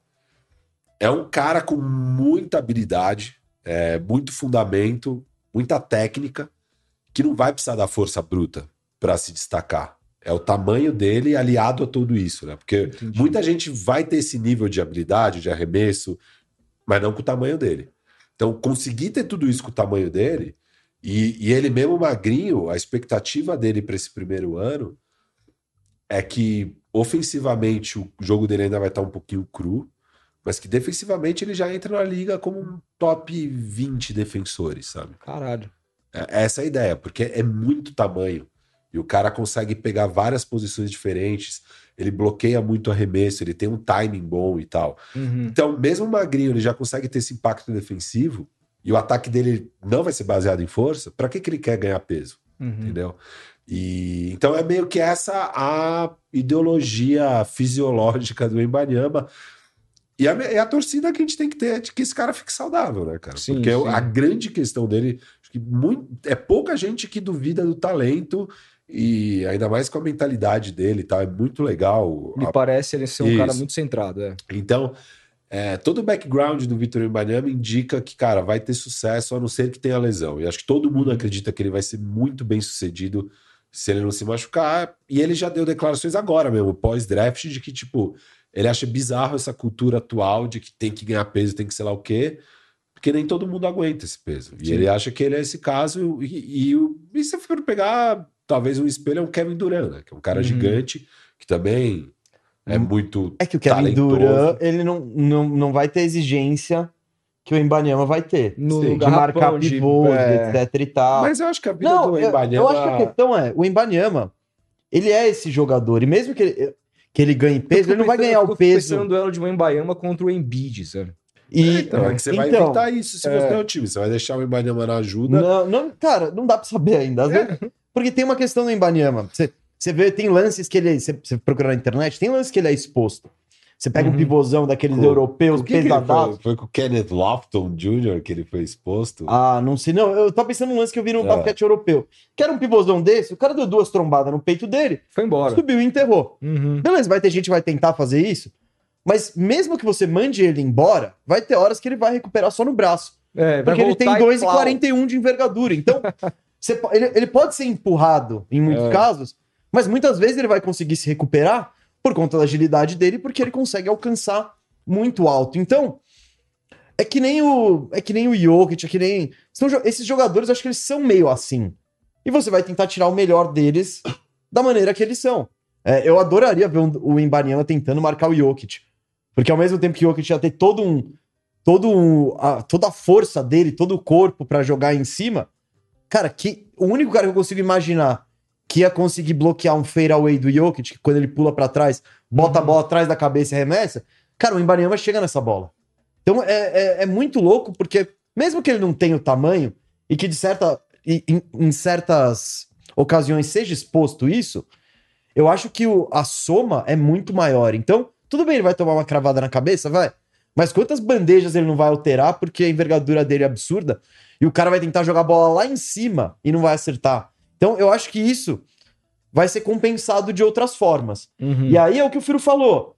Conforme ele for jogando, beleza, a melhor coisa é ele jogando como um pivôzão e marcando o Jokic. Vamos ver. Ou não. Talvez não. Talvez seja. Põe um cara só pra dar trombada no Jokic e deixa ele lá guardando o caixão na cobertura. Uhum. Porque se o Jokic ataque- virar, aparece o. Até porque no ataque ele não necessariamente precisa ficar lá dentro. Porque ele Uhum. tem uma. Ah, e estamos falando de defesa. e No ataque é Isso. isso. No ataque, no, pior das hipóteses, putz, ele não virou nada. Ele fica ali no cantinho da quadra e, e, e aproveita. É o teu sport Puta. shooter de 2,30. Quando ninguém vê, ele tá lá embaixo da cesta, é só jogar pra cima que ele pega e completa a ponte aérea. Então eu acho que a soma de, de- de- desses fatores, que é o que o Firo disse, é, de toda essa habilidade unida ao tamanho, é isso que faz dele um jogador tão especial e que gera tanta curiosidade em todo É. mundo, né? E, e assim, ele, ele me parece ser um cara que é diferente dessa mentalidade da super estrela da NBA, tipo o Zion, que já chegou com capa de Sports Illustrated, aquela coisa toda, que era um puta daquele, aquela coisa da história do, do americano que faz muito sucesso tal, que já visa aquela vida maravilhosa do que você pode ter à sua disposição. Tem várias, várias notícias fora das quatro linhas aí saindo a respeito dele, que a gente tem acompanhado, inclusive nos últimos tempos, agora com ele, inclusive, parado e tal. É, e o, o Embaião me parece um, um cara mais low profile. Assim, eu, eu vi a ligação dele lá quando ele foi draftado com o próprio Greg Popovich, falando, pô, quero aprender, quero. Sabe, me parece um cara que, nas mãos certas, ele estará nas mãos certas. Me parece um cara muito realmente é, promissor. assim. Tem É a- um cara que tá desde os, sei lá, oito anos se preparando para isso, para ser uma super estrela da NBA e saber lidar com tudo que vem com isso.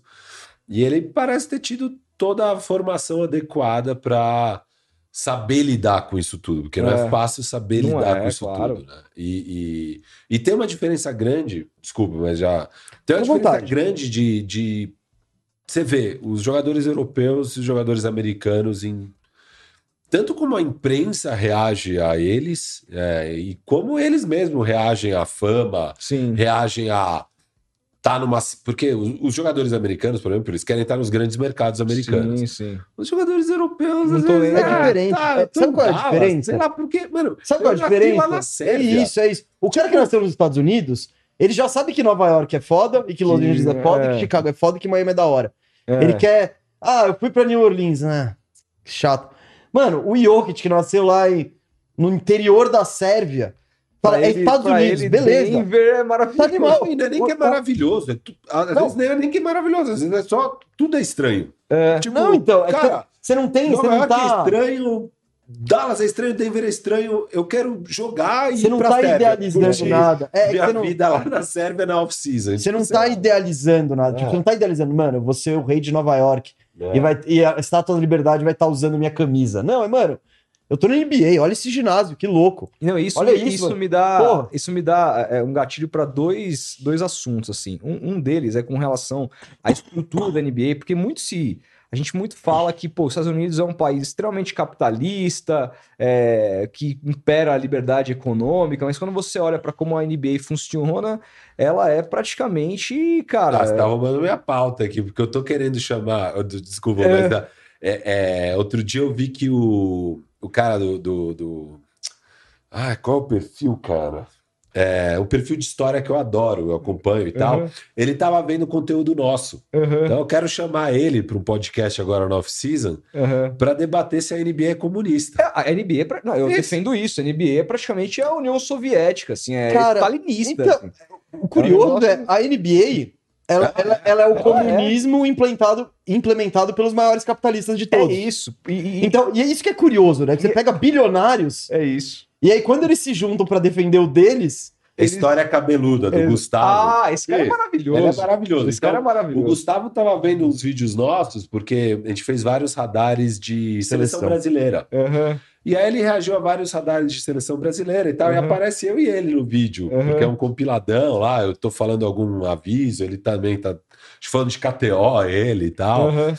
E, e aí o Gustavo reagiu a isso, foi, cara, que da hora, o Gustavo vendo coisa nossa. Esse cara né? é maravilhoso, eu gosto muito E dele. eu queria chamar ele justamente para Uhum. debater isso. E, na minha opinião, eu não gosto de muita coisa da sociedade americana. Eu Acho que Uhum. eles fracassaram em muita coisa. Concordo. E o grande sucesso desses caras são os esportes. A maneira como eles E é- conduzem. é o- dentro do esporte, pra mim, o grande sucesso, assim, tá, a NFL e a NBA. Aham. E a NBA, pra mim, é comunismo, cara. É puro. comunismo É puro. puro, Então, e, puro. e- e é o que eu falei, o mais engraçado é que você pega grandes bilionários e caras que têm um grande êxito no Esse. capitalismo a um nível de conseguirem ter bilhões de dólares pra para suprir um, um capricho, que é comprar um time. Uhum.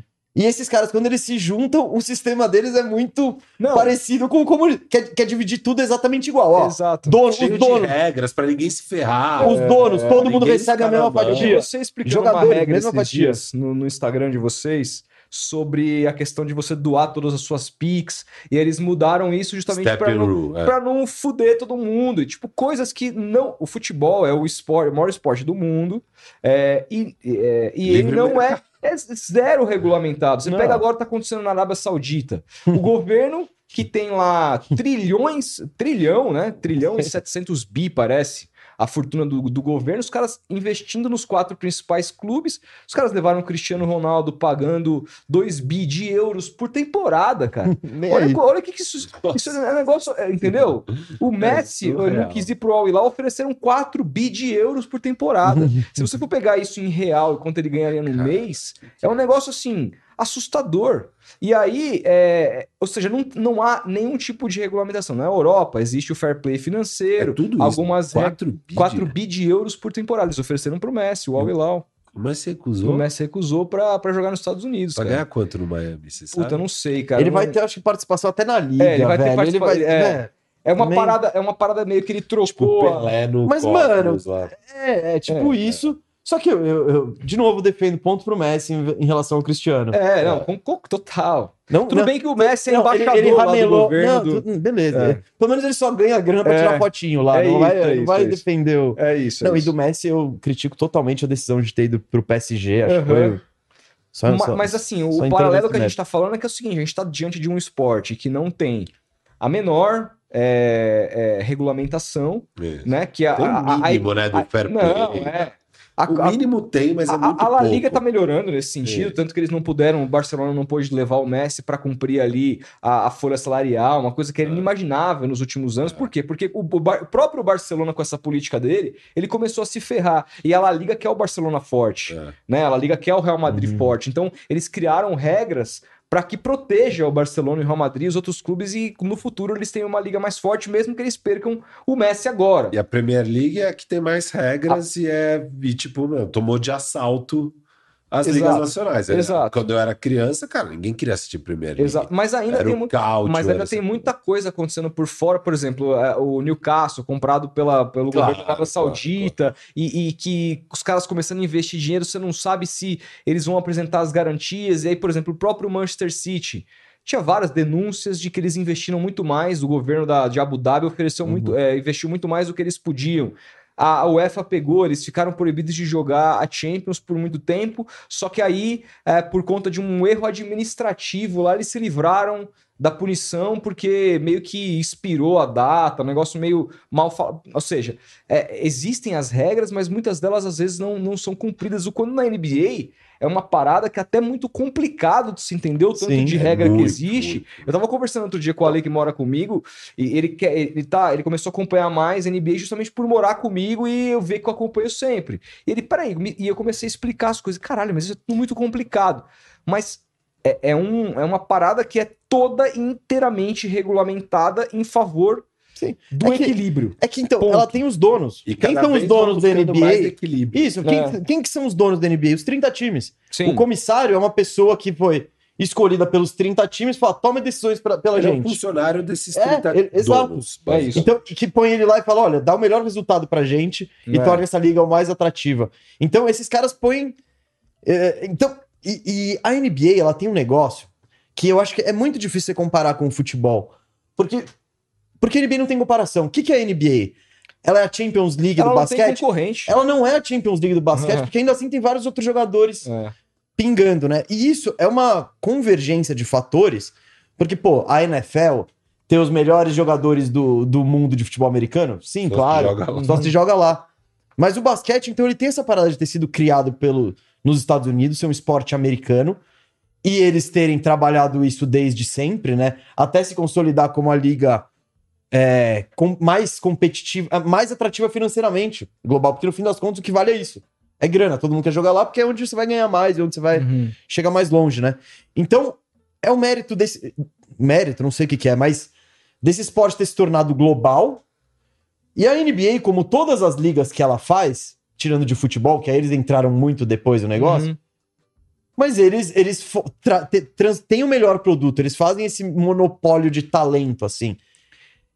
E acabou rolando de o mundo inteiro querer jogar lá. Então é, é mais do que uma Champions League, é mais do que.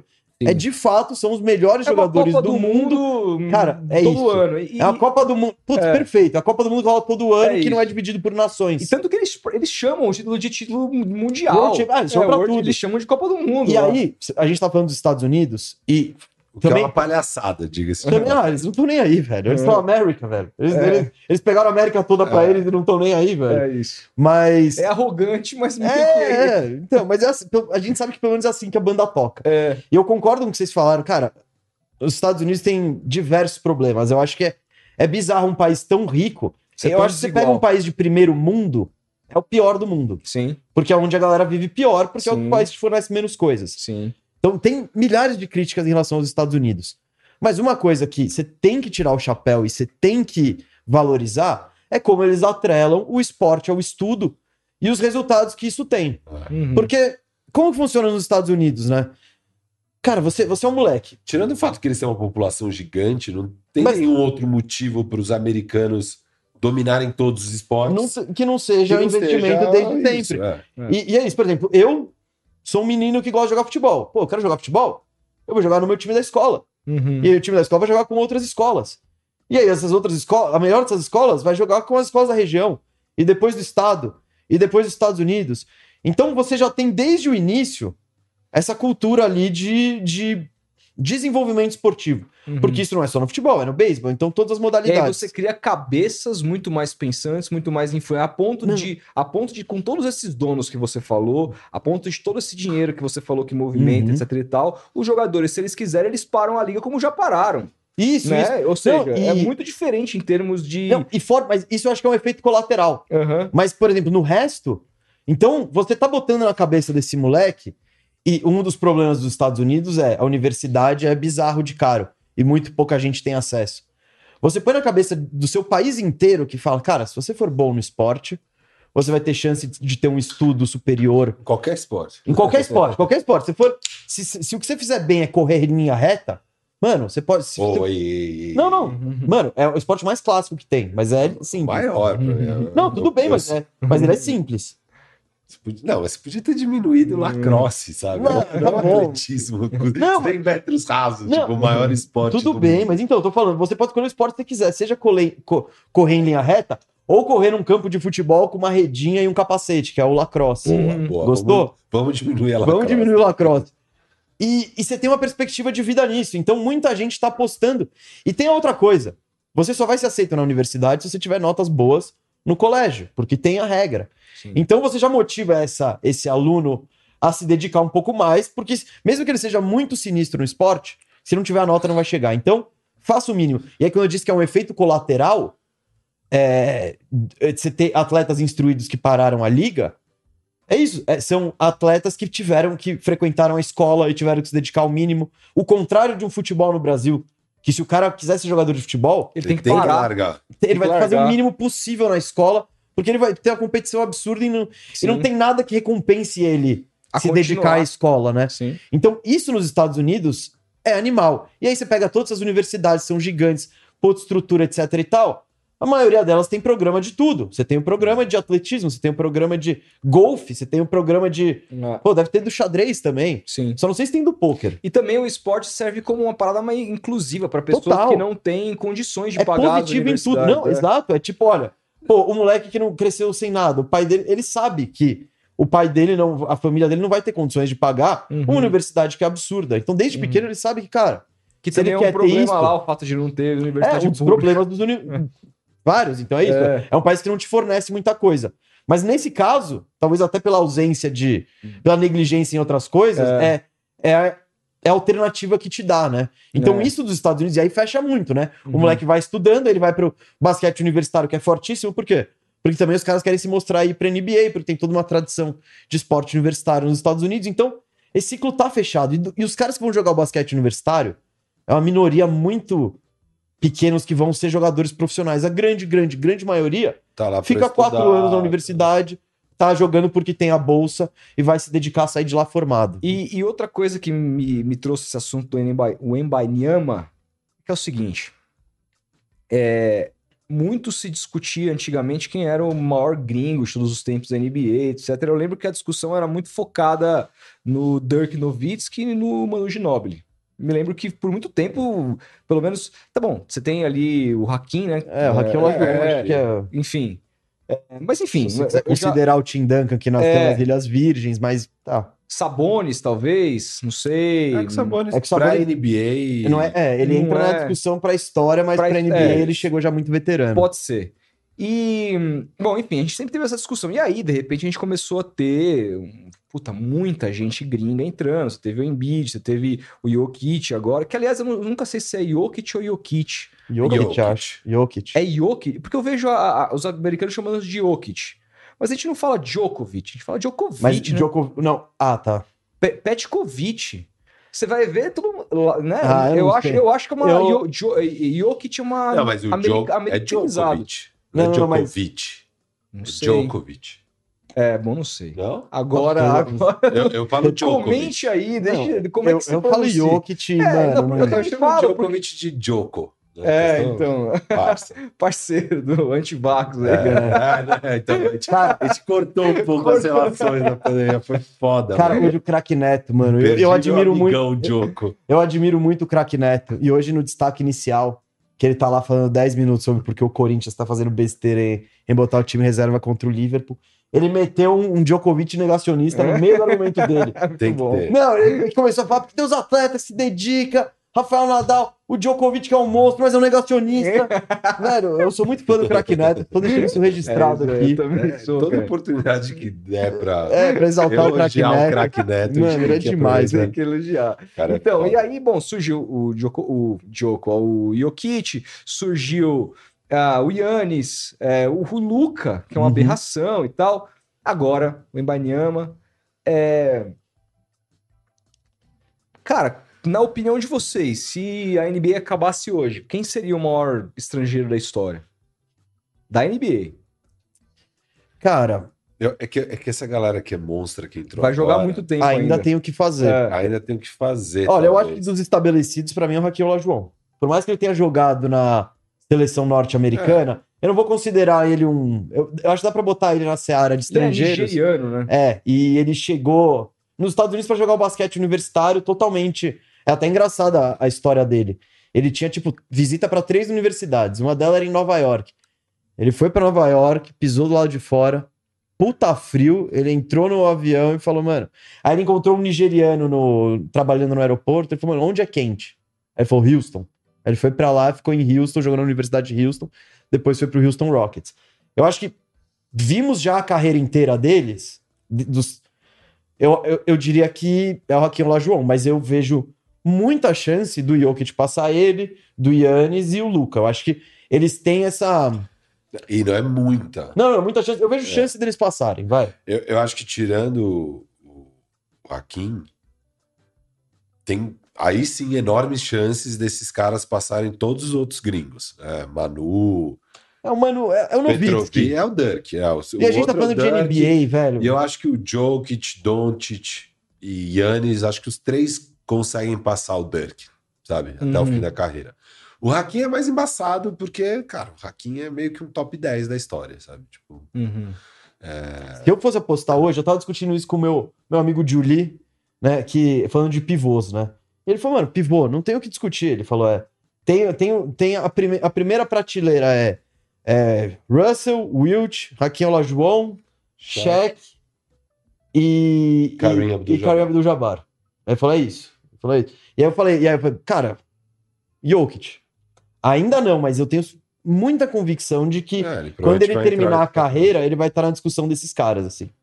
É, a, a questão agora pra ele é número de títulos, mais MVPs, ele precisa aumentar o currículo, E mas ele já tem um currículo muito absurdo, porque ele, a partir do momento que você é campeão MVP das finais, é um campeão indiscutível. Ele já tinha sido MVP duas vezes. Duas isso. vezes. Então chega pra consolidar isso, que é aquele, ah, o cara é duas vezes MVP, o que, que ele fez nos playoffs? E já é o favorito na KTO para ser o MVP da próxima temporada. É que agora deram a chance. Agora não fica feio dar Ei. três MVPs pra ele. É, porque foi a, foi a mesma história do, do Yannis, né? O Yannis ganhou dois MVPs. Quando era para ganhar o terceiro, falaram: ah, mano, não vamos dar três seguidos. O cara ainda não se provou nos playoffs.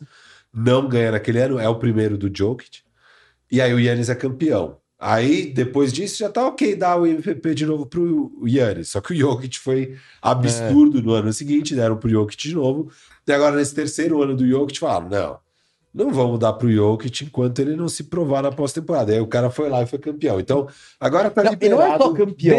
Ele é foi o- campeão com médias, aproveitamentos. absurdo, coisas tudo de- história. Não é, que você ganhou títulos de, ah, não, pô, ele foi bem. Não, ganhou por causa dele. Desses porque- todos estão aí na liga, ele, ele é o cara que vocês acham que mais vai, quando todo mundo parar, Não. vai ter nome, não? Acho que o Luca pode estar na frente. Eu não acho que é uma Ou- certeza que o Jokic vai estar na frente do Luca. Não é uma Eu certeza, mas eu acho que hoje, se eu tivesse que apostar, eu apostava no Jokic.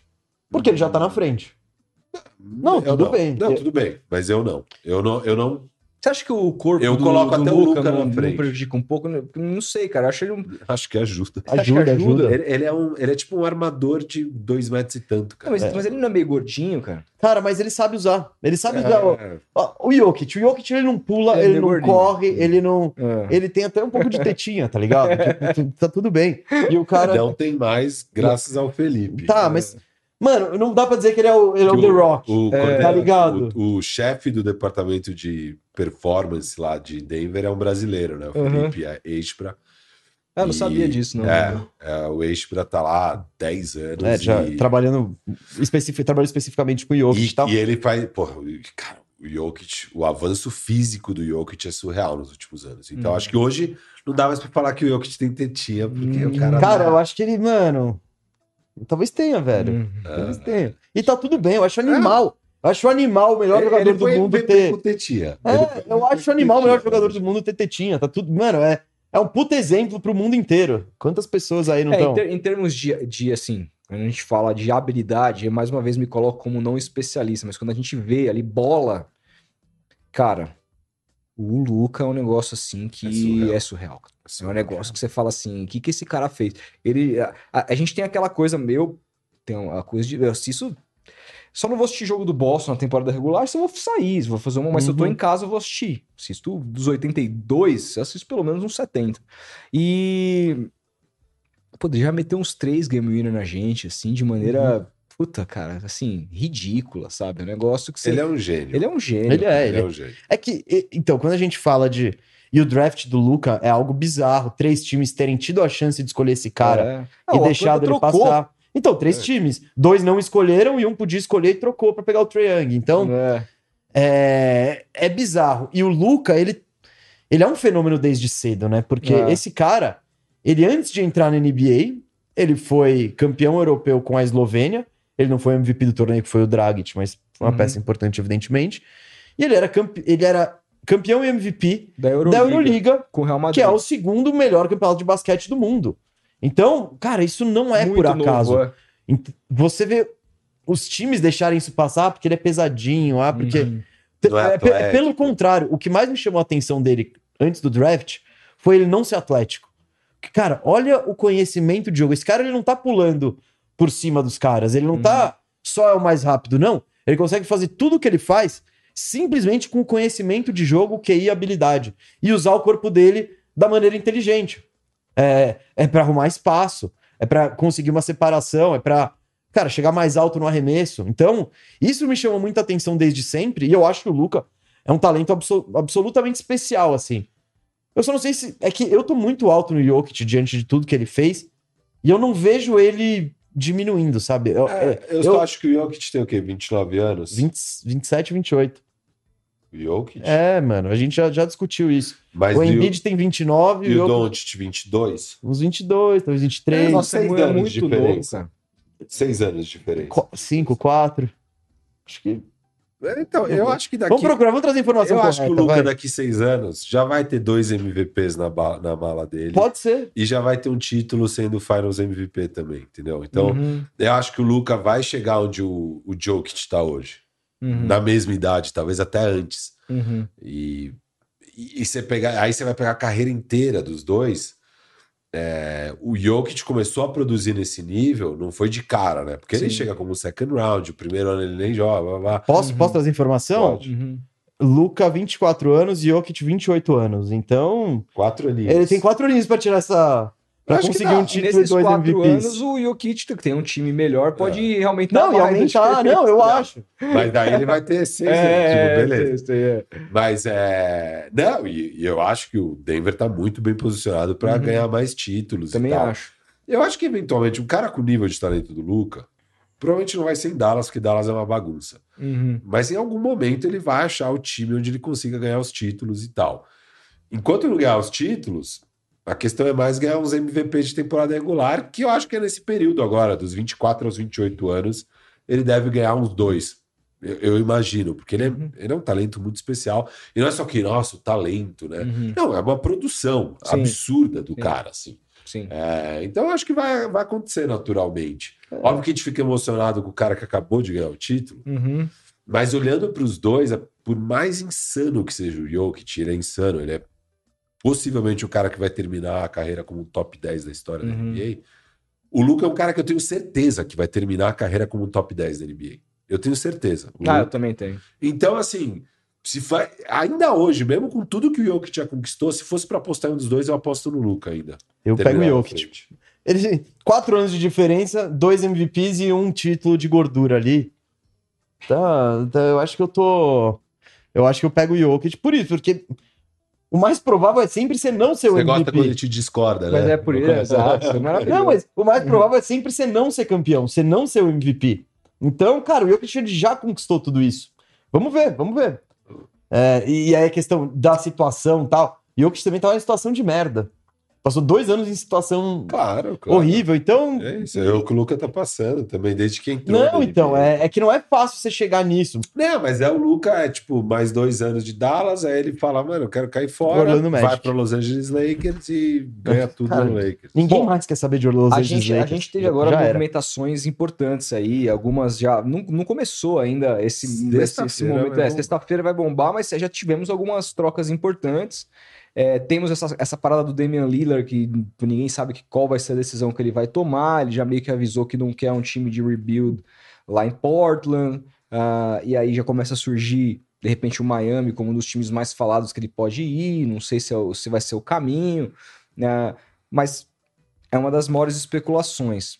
É, e tivemos essa troca do Boston, que inicialmente seria pelo Brogdon, ah, receberia o Porzingis, é, e agora é uma troca de três vias, né? Eles tinham três times, ah, e aí o Clippers quis fazer.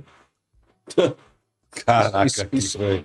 Ah, isso é uma. Não peido, não, isso é uma É. furadeira aí que O, meteram. o vizinho, vizinho, Ele vizinho. decidiu o vizinho- instalar o aquela vizinho rede de- é, parede.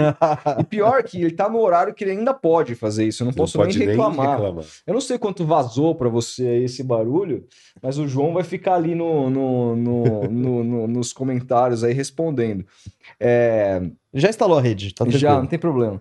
A questão é, é, até me perdi na Tava pergunta. falando da, do- da negociação do, do Boston, pegou. Então, e aí, é, o, o Clippers achou que, ti- que precisava de mais tempo ali pra avaliar clinicamente. Essa foi a informação. O Brogdon. Isso, o Clipper deu pra trás do Brogdon por É. causa da questão física, eles não conseguiram fazer É, exame a tempo, aí tinha que fechar a troca, eles ficaram com o pé atrás. E aí depois a gente viu quanto o Boston queria de fato o Porzingis, porque colocou no, no, no meio o Marcus Smart. Recebe- Era uma troca diferente, o Boston ele recebeu algumas picks ali, uma delas que reverteu agora num jogador estritamente de defesa no draft, e uma outra pique que parece que virou quatro, né? Os caras trocaram Uhum. duas vezes e ela por outras duas escolhas, enfim.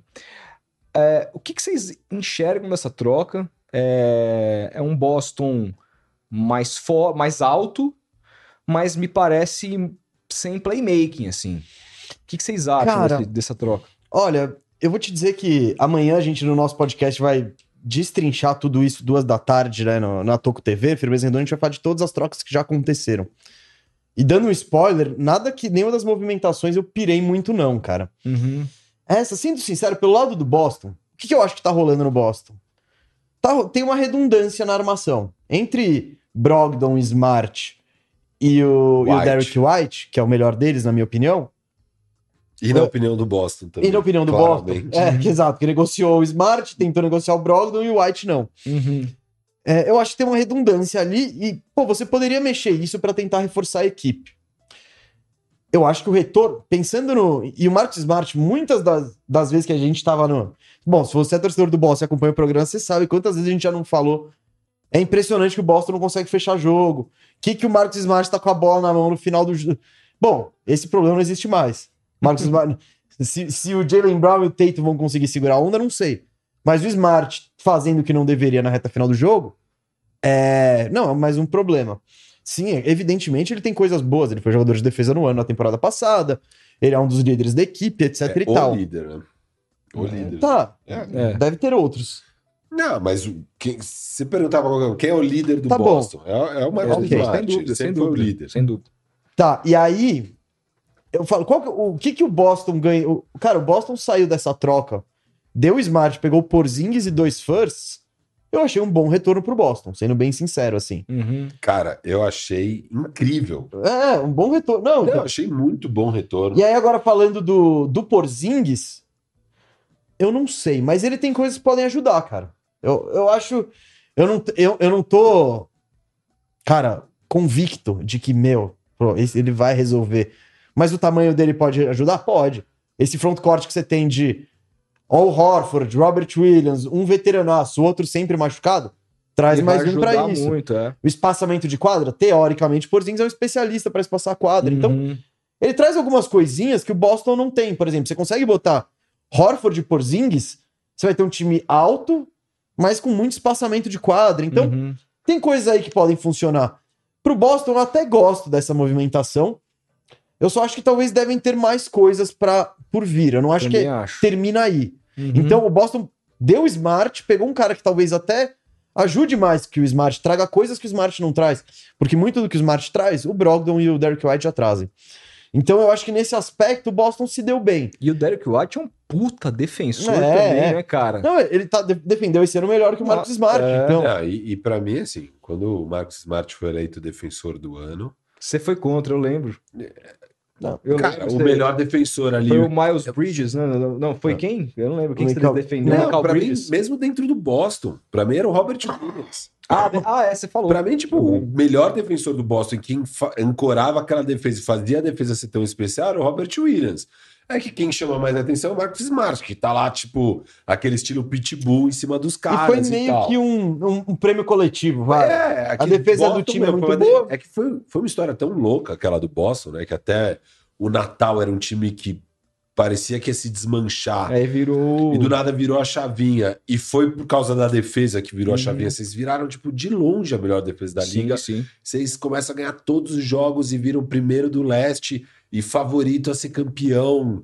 É. E, e o, e o, o Robertão, né? Pra pe- pegar como o, o, o Rômulo fala, cara, a, a lesão dele, ele tá daquele jeito na final, prejudicou demais. Mas ele tá sempre Demais. desse jeito. Ele sempre tá. E, Ele tá- até nesses playoffs não, cara. Ele Ah, jogou, ele jogou. Ah, mas ele não tava 100%. Ele nunca né? tá- Ele tava tipo. Tem um jogo que ele tá mancando, tem um jogo que ele tá É. andando, tem um jogo que ele pula, tem um jogo que ele não pula.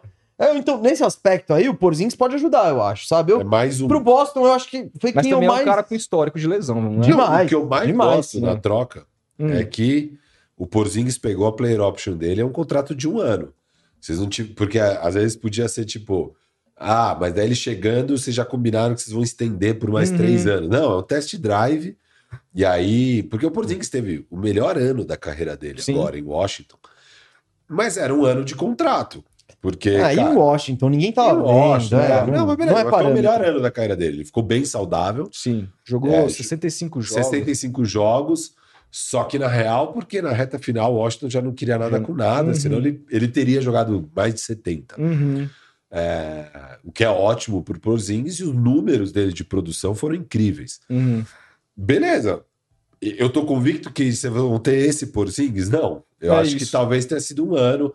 Não, eu não tenho a resposta, na real, sabe? E eu também, pensando em encaixe, em tudo, eu falo, cara, pode dar certo. Mas é aquela troca que eu consigo ver os motivos de por que elas vão dar, ela vai dar errado. por exemplo, Eu posso, consigo ver os motivos de por que vai dar certo. posso trazer um que negócio do eu Smart? Tem troca que, cara, a gente fala, vai dar certo. Tipo, o KCP foi pro Denver. A gente falou, cara, golaço. Uhum, Não tem como isso aqui dar errado. Tipo, óbvio, tirando lesão. uhum. Mas assim, Não, essa, por exemplo, o Marcos Smart, querendo ou não, é o melhor passador do time. É isso, é isso que eu falei, por isso que fala Então, mas da é que ele faz. Ao mesmo tempo, ele faz umas. Ele é o melhor passador do time, mas eu não quero a bola na mão dele. mas não é então. muito melhor passador do que o Não, Brogdon. Mas, não. cara, eu vou falar, eu vou- assim, eu, eu tenho uma visão um pouquinho. Cara, Ah, não, isso Vamos lá, que, o torcedor. que, o É, que é- o. é mais assim, apaixonado. Você, você pegar esses- esse- essa final contra o Miami, o que cometeu de turnover, o senhor Jalen Brown, Ah. aquela mão fodida e o, É e o próprio fudida. quando vai pegar a bola, às vezes eu falava assim, pelo amor de Deus, dá a bola na mão do Smart. Não, pro Jalen Brown fazer. Ele teve oito turnovers no jogo decisivo. Nossa, aquilo então- ali foi uma vergonha. Ele- bem, ele parecia- fudida Ah, tal, mas, ele parecia nós batendo É. bola ali, mano. Tipo, tum, não. E o, e o querendo ou não, o Marcus Smart é o único cara que ali tinha pra tentar, sei lá, pensar o jogo de alguma maneira. Mas É um jogo que- que não, é que- tem, não tem armação. É, Assim, o Boston não, Não, tem não um tem. cara que pensa o jogo. Isso me incomoda profundamente. E não é o Porzingis, um e não é o Porzingis. O Brogdon, o Brogdon não é O. Porzingis não É, vai então. ajudar nisso. O Brogdon também não é isso. Então, É. mas ao mesmo tempo, eu, eu sinto que com o Marcos Smart, muitas vezes era a armadilha do outro time. Uhum. Tipo, tá todo mundo marcado, Smart, ó. Vai lá, é você, cara. Decide. Smart, Uhum. 17 segundos do relógio, você tá Você tá livre de três. Será que não é a melhor opção você arremessar essa bola? Ao E invés de. uh, acho que é. Pum, tijolada. Mas então, mas é um cobertor curto, né? Provavelmente Não, você vai então. ter aí uma. Um, um- um- vai, se você tiver, eu não sei quem vai ser o 5, se vai ser o, Rob- o Rob ou se vai ser o, o Horford. Mas eu imagino o Ah, os três vão rodar ali. É, é Mas, rotação. mas, mas assim, eu imagino o Porzingis e mais um. Pode te falar com o Doca? Uhum. Não, com desculpa. Com, o o Mazula. Mazula. Vai ser. Ele vai focar no ataque de novo e vai ser Porzingão e Horford. Então, O titular, assim, e o Então, que fecha. também acho. E aí você tem, vai, Tatum, Brown White e o White. Você Isso. tem um, pô, você tem um, cara, você tem É um time defensivo muito bom. muito com bom o Brogdon e. Robert Williams vindo do banco. Exato. Só que me falta um cara, quem que vai, sabe, naquela hora que, que tiver apertando, você vai achar uma ponte. é Por isso- Mas então, mas eu acho que o que o, o Porzingis traz um pouco é algo um pouco diferente. É um cara que consegue. Essa foi a temporada onde ele mais pontuou com jogadas no post. E sim. Então, é um cara que vai te dar umas alternativas. Que tem 2 e durante o jogo. 21, né? Que tem É. 2 e 20. Então, puta, estamos estagnados no ataque e tal. Ah, vamos agora rodar uma jogadinha de bola lá dentro pro Porzingis? Uhum. Vamos, bora. Pum, você põe É. lá. Então, vai trazer um elemento de diferença. O que eu pego dessa troca, mais que tudo, assim, eu não acho que é um golaço, eu não acho que, Uhum. puta, era isso que precisava. Acho que ninguém acha isso. Uhum. Mas o que fica claro é que Boston chegou à conclusão. Porque você podia sair dessa temporada com a conclusão de que, tipo, cara, estamos quase lá. Batemos fim. Para, essa foi a conclusão do ano passado. Então, Ano Sim. passado, é. Você ficou- Ah, mas você pode, você pode se enganar. Para se enganar é muito fácil. É só você falar, cara, o Jalen Brown tava com a mão machucada, Uhum. Robert Williams não tava 100% saudável. Uhum. É, O Roger Guedes vai acompanhar o lateral. Isso. Eu nunca acreditei nesse se time por- porque vi mudanças E- e claras o da. Não, e o principal, gente, Tatum tem 26, T- Tatum tem 25, Jalen Hum. Brown tem 26. É, esses caras vão só evoluir. Os caras vão evoluir, vamos chegar lá, vamos Ah, stay the course, né? Vamos É. seguir em frente, É. pá, pá. É muito fácil convencer disso. uhum. E, e é difícil tomar uma decisão de ser tirar do seu time o seu líder emocional, o seu Sim, líder, né? Um líder que é o Marcos Smart, não é fácil. E é um cara que tem uma relação muito forte com a torcida, tal. Nossa, mano, é pra gente, em termos de Isso. coração, é difícil perder. E para trás, porque assim, você fala, pô, tá bom, eu vou tirar o Marcos Smart, eu mando o Marcos Smart e Jalen Brown sempre para trazer o KD. Uhum. Tá? Kevin Durant, não, então vamos embora. Agora, pô, perder o Marcos Smart para trazer o Porzingis? Por um isso ano? que eu acho que é, Não, não então, terminou. Não, eu não acho nem que não terminou. Eu não acho que Boston vai, ainda vai fazer algo muito agressivo. Eu acho que não mercado. deveria ter terminado. Então, basicamente. Beleza. Mas o que eu acho, assim, ao invés de sair dessa temporada com a resposta de que não, vamos tentar mais uma vez, tá tudo certo, não deu. Talvez trocar o treinador, sabe? Que é o Uhum. mais fácil sempre e tal. Mas não pra Boston, né? Boston tem uma, tem uma cultura meio de manter os caras muito mas bem. O Corinthians também tem essa cultura de manter os caras além do que deve. É. E aí, quando você vê, você fica assim, Né? é, não, não é a melhor alternativa. Mas eu acho que Boston podia ter saído com várias dessas respostas e a troca deixa claro que o Brad Stevens, que é o general manager, que era Uhum. o tipo treinador, falou: Cara, não, a gente não vai ser campeão assim. Tá claro. Tipo, não, não dá pra gente se enganar que se tentar de novo, uma hora vai dar certo. Porque é um Uhum. time que, cara, bateu na trave várias vezes. Já são Sim. quatro finais de leste, uma final de NBA, e os caras são jovens. Você pode se enganar. Sim. E o Brad Stevens falou: não, não é, não é isso. Não é isso. Vamos mudar alguma coisa e vamos trazer mais versatilidade aqui no ataque, vamos trazer mais um cara para rotação do front court. E backcourt tá craudiado, a gente não precisa disso. E beleza. E o plano A era trocar o Brogdon, não rolou. Beleza, vamos trocar o Smart.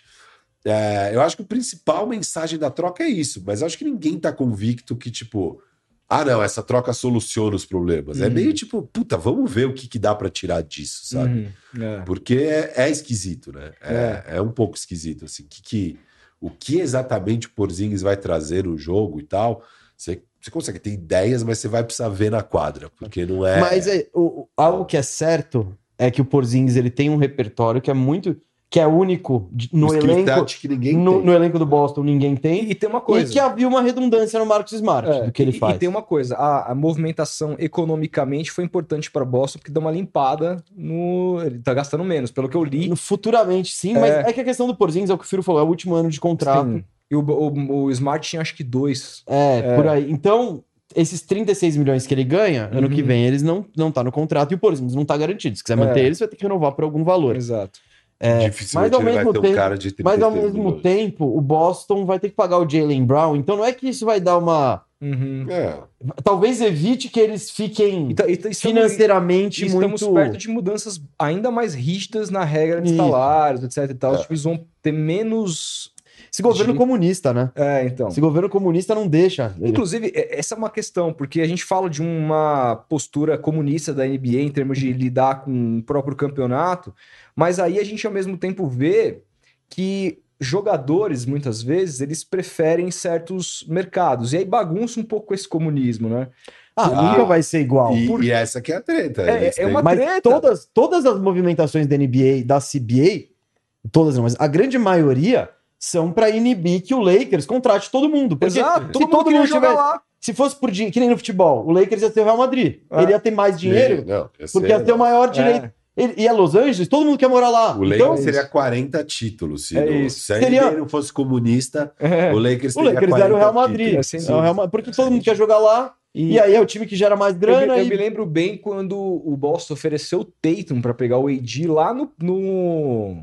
Ah, Não sei se foi o Tatum, acho que, Acho que era o colocou Brown, era o Brown. Colocou o Brown, não quis colocar o Tatum no final das contas, mas Peraí, uma- vocês tinham uma- que colocar o ma- pra pegar. mais não uma das decisões de não colocar o Tatum foi quando o empresário do AD falou assim, ah, se ele for pra Boston ele joga essa temporada, mas ele sai fora porque Então. ele poderia jogar nos, nos Lakers. Isso. Então, aí você já fala assim, tá, vou, Já colocar o cara aqui, tchau.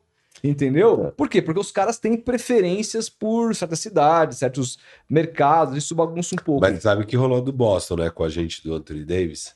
O quê? O, o do Anthony Davis tinha muito a ver com, com o que o O Boston Isaiah fez Thomas. Isso, é, isso. porque eles ficaram putos porque o Boston, pra quem não se lembra, pra contextualizar o cara que não tá muito familiarizado, o Boston tinha o Isaiah Thomas, que é uma sexagésima escolha de draft que veio do Phoenix Suns pro Boston e fez baixinho, temporada. né, mano? O cara, Cara, de meu 1,70 ídolo. e Esse pouco. cara um dia eu quero encontrar na vida, dar um abraço nesse cara, porque esse cara era um momento é de demais, merda, né? era demais. Aquela, aquela a questão da morte da irmã dele que ele fez contra o Washington, aquele time, o melhor, o último time de Washington que É, teve, Esse fez alguma o Bill coisa. com, É, com John o Wall. John Wall. o John Wall e tinha o, o Morris lá fazendo um. Enfim, era um time legal. E.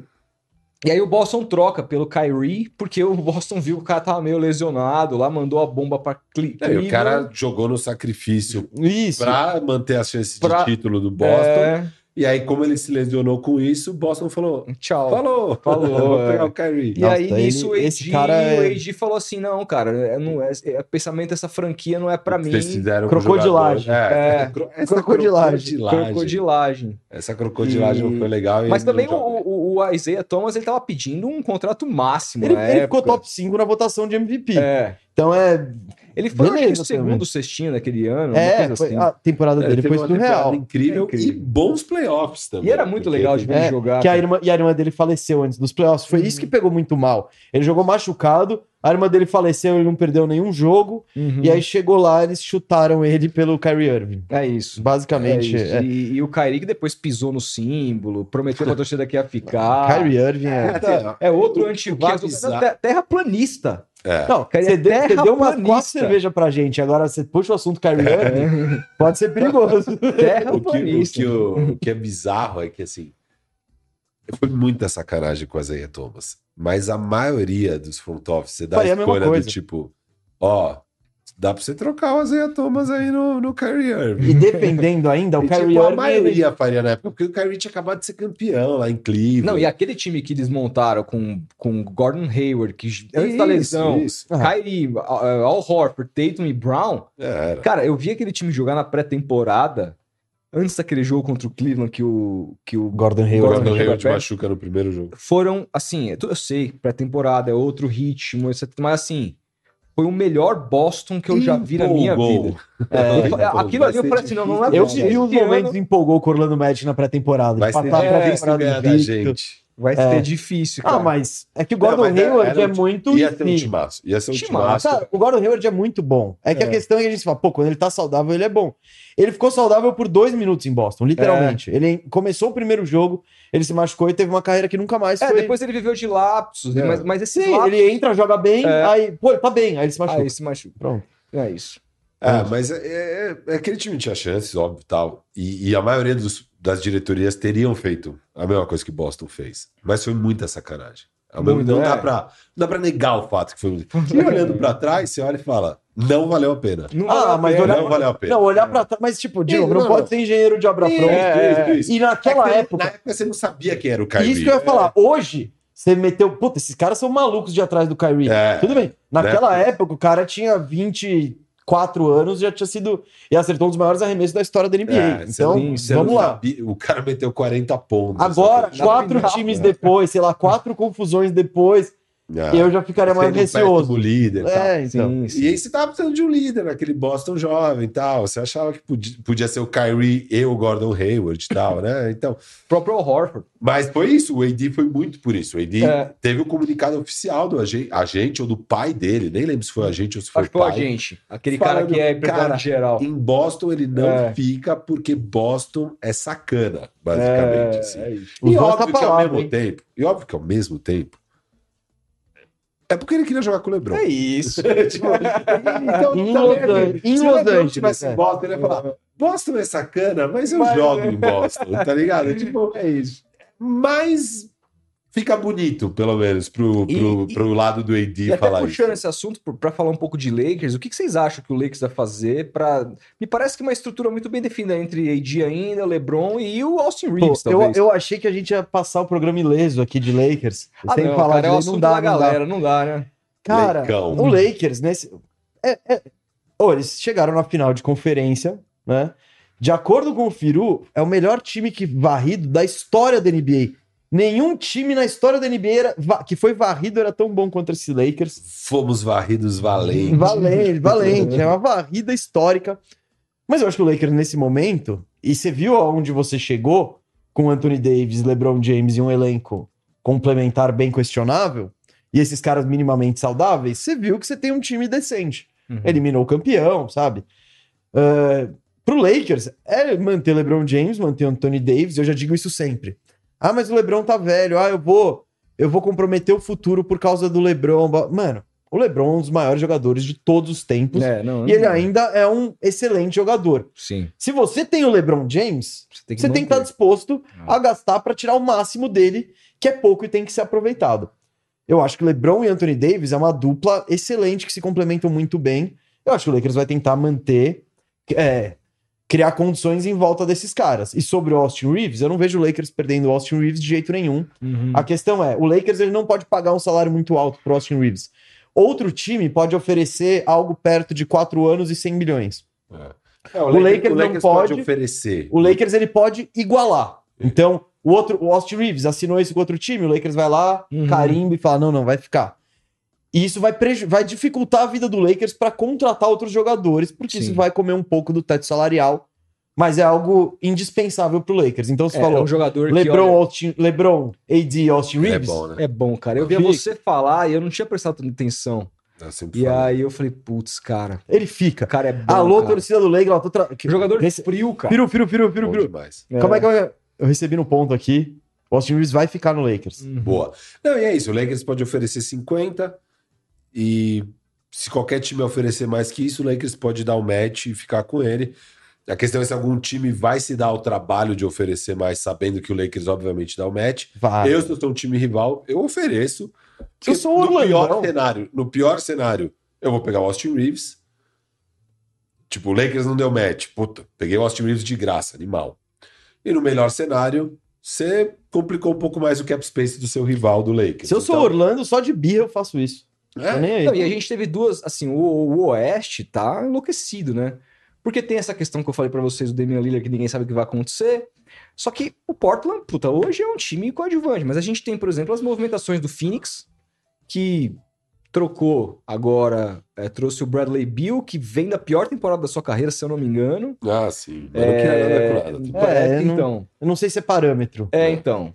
É, trocou lá o Chris Paul, mandou para pro Golden State Warriors, que também meio que fez isso e abriu mão do, do, do Jordan Poole. Jordan Poole, Jordan Poole para abrir um pouco de cap para tentar renovar com o Draymond Green. Parece que foi essa leitura, não sei. Eu acho que mais pro futuro. Pra agora não muda tanto. A diferença Aham. do Chris Paul e do Jordan Poole de salário Uhum. não é tão grande. Mas o Jordan Poole tem mais quatro anos de salário e o Chris Uhum. Paul acaba no final desse É. ano. Então, eles têm essa questão de. Não vai nem dar pra pe- usar essa grana pra contratar outros caras. Você acha que o Green volta pro Golden State? Acho, Você- você- acho. Se fosse pra apostar aqui onde o Draymond Green vai jogar, eu acho que era o Golden State Warriors. Teve, teve a treta com o Jordan Poole, Também acho. o soco. Cara, o, o Jordan Poole saiu. Saiu. Então, o Steve Kerr foi no podcast do Draymond Green. Ele já falou em coletiva que, que uh, o Warriors é um candidato com o Draymond Green. Se o Draymond Ah. Green sair, não é mais um candidato. Então, tá todo mundo fazendo a pressão pra que acontecer. defende esse homem, né, cara? Não, ele é muito Ele é- bom. ele é um- Nossa. Ele é um, ele é um gênio. Na final contra a É- gente, ele é um eu falei, gênio sem vai tech, tomar sem- no seu cu. É, ele é surreal. Filho da puta, cara. Como eu odiava esse cara, cara. Ele assim, jogando contra e a ele gente. teve um jogo ruim. É, Ele teve um jogo ruim e depois, é. tipo, o jogo 4, 5, 6, ele Mas, destruiu. cara, ele, ele destruiu. destrói no não jogo só 4, ele no jo- fechou no banco. Ah, Quatro. não, não é o 4. É. 5 e 6 ele É. E destrói. ele não destrói Sim, ele de fecha no quadra. banco. Aí, ele, aí dá um esporro nele e ele. Isso. E ele come, o, ele come o cérebro dos caras, assim. Ele, ele, Ele é muito ele mexe com a cabeça amo- dos caras. Eu amo o Draymond Green, cara. Eu É, e o podcast dele é engraçado também. Eu, eu- de vez em É, quando ele é eu um ouço. analista. É, ele, é um, então. E- ele é um gênio do É- basquete. é ele, assim, ele tem uma inteligência mesmo de entender o jogo que pouquíssimos têm. É que outros gênios, tipo, sei lá, o LeBron. O LeBron é um gênio. Uhum. tem todo o recurso físico e técnico para também performar num nível absurdo dos dois lados da quadra. É, sei lá, o Chris Paul é meio um gênio também. E também ofensivamente é muito mais dotado do que o Draymond Green. É que o Draymond Green é um gênio, só que ele não tem os dotes ofensivos para mostrar para todo mundo que ele é um gênio, mas na defesa, cara, assim, você vê esse cara, ele é um gênio. Uhum. Ele, ele, ele sabe muito antes tudo que os times estão fazendo, assim. Então ele, ele sabe, a bola tá ali, ele, ele olhou pra quadra e ele fala, tá, vai pra lá, depois vai pra lá, então eu tenho que estar aqui, porque daí eu vou fechar aqui a linha de passe. Sei lá, ele enxerga tudo, cara. Uhum. Ele é surreal. E é esse líder, né? Ele é esse cara que que o Warriors, todo time precisa, né? Nossa. Todo time precisa um Draymond Green. Pra dar aquela muqueta na. Não, ele, ele, Então. assim, ele, é- ele é um líder e tal, mas ele fez muita merda também. Sim. Ele fez muita merda. A- a- o soco no Jordan Poole foi uma merda gigante. Nossa, que fudeu o ano do é, Warriors. Fudeu é. com o ano do Warriors. É, é Fez o. Warriors ter que pagar o Jordan Poole. Não, foi depois. Sim, foi depois. Ele deu o soco, vazou as imagens, Jordan Poole tá pistola, tá o contrato, Jordan Poole. Ah, não, não, não. Não, o soco foi antes. O soco foi antes da renovação. É? Talvez a imagem tenha vazado, eu tenho muita convicção Hum, disso. Pode ser, pode ser. Não, mas o Warriors acho que ia pagar. Não, mas, mas, Mas mas não- estaria na situação Austin Reeves, tipo, olha, é o que eu critiquei do É. Michael Porter Jr., que eles, É. eles se anteciparam e deram o máximo. Eu acho que depois da treta, eles falaram, não, não, vamos... Vamos cuidar. Ei, do Jordan Poole, pega seu salário aí máximo, Não, aí, ele lá. cagou ali no soco e a temporada do Warriors não foi a mesma, óbvio. Hoje em dia eles já admitem. Agora que Uhum. o Jordan Poole já saiu, eles Que acabou a temporada, que você pode É, falar então, isso. é. Gente não- nunca mais foi o mesmo. Mas sabe? ficou claro em que lado. Ah, aí, Isso. e, e beleza, ro- rolou aquele, aquele. O relacionamento acabou. Uhum. Os amigos, cada um escolhe um lado, né? O Warriors, todo mundo É. seguiu o lado do, do Quebrou Draymond do Green lado e do- quebrou E esse cenário da Conferência Oeste, com todas essas. Então- Tudo bem, a gente. Sabe o que eu acho da hora da ter muita- Conferência Oeste? Ah, Eu acho que não vai ter nenhum time em tank. uhum. Vai, vai, vai. Não, Vai, talvez tenha. vai, vai. vai. Mas dá princípio hoje, você olha. Hoje, você olha não tem nenhum time que vai, tipo, falar, puta, eu quero ser péssimo. Nenhum. É. Tipo, Houston, que é péssimo, mas vai querer ser bom. Eles têm mais de 60 milhões de cap com o Ime e space. o Doca aí, que é pra Com o mim. Ime e o esse cara que E saudade. Doca não joga pra perder nem a Não pau. joga, que saudade. É. E, e- e tem 60 milhões de cap space pra É. trazer uns dois veteranos pra ajudar É. esse time. É. É, O San Antonio Spurs vai chegar o Embanyama, eles têm mais de 30 milhões de cap space, devem pegar pelo menos um veteraninho aí. O time já tem outros jogadores bons. E, cara, o Spurs é o clássico. Tancou um ano para pegar o Embanyama, deu Uhum. tudo certo. Vamos voltar para nosso nossa programação normal, porque o Spurs Uhum. não faz tank. Não faz. O é. Spurs não faz tank. É, Você vai vendo os times. Fala outro time. Não, eu acho que tem. Eu acho que esses dois times são candidatos em tank, da gente tá vendo final de Pra quem janeiro. não sabe, tem que é Tem quando que o é- time perde de propósito, É. entre Pra aspas, se posicionar no draft, né? pra Pra ficar... Até melhor. porque essa é uma classe do draft que ninguém tá muito Ah, mas, todo alto. mundo, mas todo mundo quer um pique 1, pique 2, pique Mas é 3. diferente quando a classe tem um Não, Embanyama. eu- mas às vezes é o caminho, que nem o Houston. Eu, tem muitos, eu, eu concordo em partes com o que você falou. Talvez não tenha nenhum time entre- começando a temporada claramente em tank. Isso. Mas eu acho que você vai chegar em finalzinho de janeiro, já vai estar muito claro. Mas que... eu acho que vai ter uma boa paridade, cara. Então, eu, eu, eu- acho que talvez Denver pode estourar lá em cima Não, o que é que o, o meu take do muita paridade. o meu take do Oeste é o seguinte: você tem o Denver lá em cima e o segundo lugar tá totalmente aberto, totalmente de início de temporada. Uhum. Memphis, Suns, Warriors, to- Lakers, tudo incerto pra Clippers. caramba, tudo incerto pra Hum. caramba. Pô, Clippers, nossa, se os dois ficarem saudáveis, o Paul George e o Kawhi, esse é uma time vai brigar. decepção, né? Não, eu decepção já desisti. Esse é. FI, eu não, não conto mais com isso. Não, o, o, o Jerry West, que é o manda-chuva ali nos bastidores do Clippers, foi no podcast do Paul George e falou pro Paul George, tipo, é surreal que a gente tenha duas estrelas do calibre de Paul George e Kawhi, Paul George, e a gente não consiga ter nenhum dos dois saudáveis nunca nos playoffs. Um momento interessante Momento aí da podosfera. É, mas é o Jerry West, né? Ele Isso. pode Não, falar. é o Jerry West já com 80 anos, tá É, cagando pra todo tá mundo, cagando, né? Então, Mas é surreal a situação. Pra quem não sabe, o Jerry West é o cara que tá ali na camisa do. Aqui, do- ó. do- Esse aqui é o ele- Jerry West. É o o cara logo. que dá, Tá dá o logo da NBA, ele. Jerry Só o. E é um cara que foi. É isso, é o ídolo do Lakers. Ele tem uma carreira gigante também como executivo, né? Então. E na, na série do Lakers, que tem a, a Winning Time, ele é retratado lá que tá no HBO Max. Ele é retratado de uma maneira bem curiosa, né? Um cara bem Como otário. desequilibrado e. Enfim. E, e- e, bom, e aí assim, é, a gente tem uma. Eu quero até fazer uma brincadeira aqui, porque temos essas apostas disponíveis na KTO. Eu quero saber de vocês os palpites para todas elas, essas apostas por enquanto, que são, mais uma vez, campeão do leste, campeão do oeste, campeão da NBA, o novato do ano e o MVP da temporada. Vamos começar, Boa. já que a gente tá falando do oeste, quem que vocês acham que são que é o, o grande favorito? ó, Os Nuggets mesmo? Só, só abrindo um adendo, muitas coisas vão mudar. Isso. Sim, Na- já na sexta-feira, com os jogadores assinando outra. contrato, É. etc e tal. Mas falando do Oeste, eu vejo todo mundo correndo atrás do Denver Nuggets. E Concordo. é. E tudo bem, ah, mas pô, ele foi campeão, o Firudo sempre diz que eu sou refém do momento, etc e tal. Cara, esse time Não, tá ano muito é estruturado pra não ir a lugar nenhum. O, o, o, o me- o melhor jogador do mundo, na minha opinião, hoje, que é o Jokic, é o cara que tá entrando no auge agora. Cara, não ia a lugar nenhum, dá a entender outra coisa, tá? Como? Dá a entender que eles não vão chegar em lugar nenhum.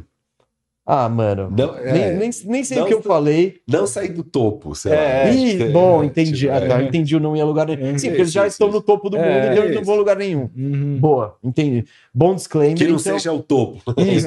E todos os nenhum, jogadores deles estão no- estão nessa faixa etária. Uhum. Tudo de 26 a 29. É um time que faz muito É muito sentido. sustentável. o né? Jokic, ele não tem histórico de lesão, porque é o que eu falei antes. Ele não pula, ele não corre, ele não tem. Uhum. Mano, e, e ele é um gênio, né? Então tem menos impacto. Ele não é que nem o Jamoran que vai tentar pular um maluco e pode cair errado e.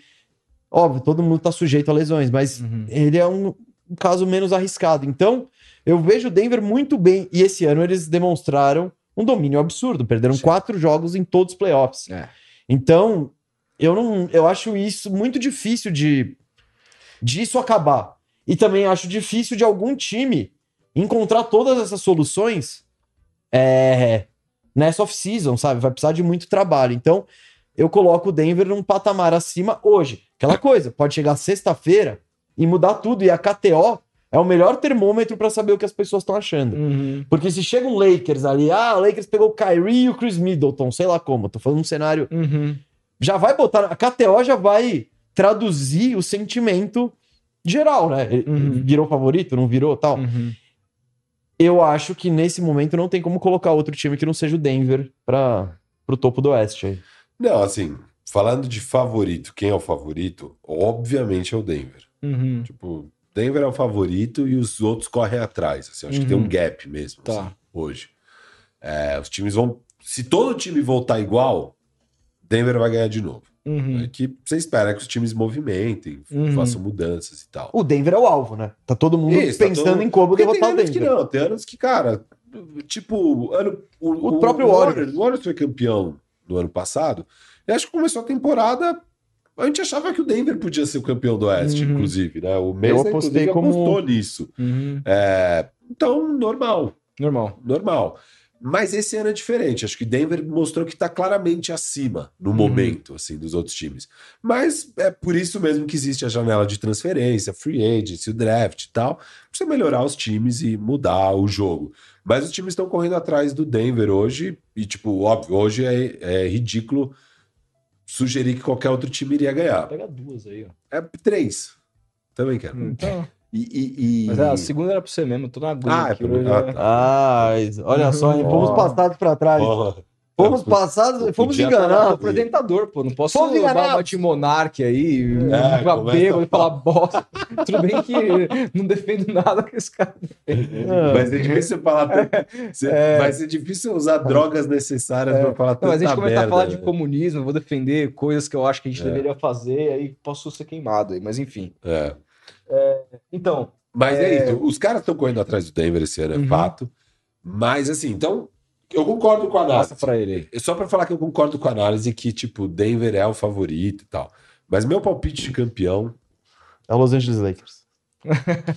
é o Lakers. É o Lakers. Eu acho que é foda. Não, eu não vou palpitar o Lakers. Sabe por quê? Palpita, não, você já palpitou. não- agora não É. vem agora. Você Não, fez um você puta away seu pra agora, hoje tá na indo. KTO, você colocaria nos Lakers. Se a odd estiver boa. Não, eu, a odd eu- eu trabalho boa, é. com a odd. Não, não, assim. mas é.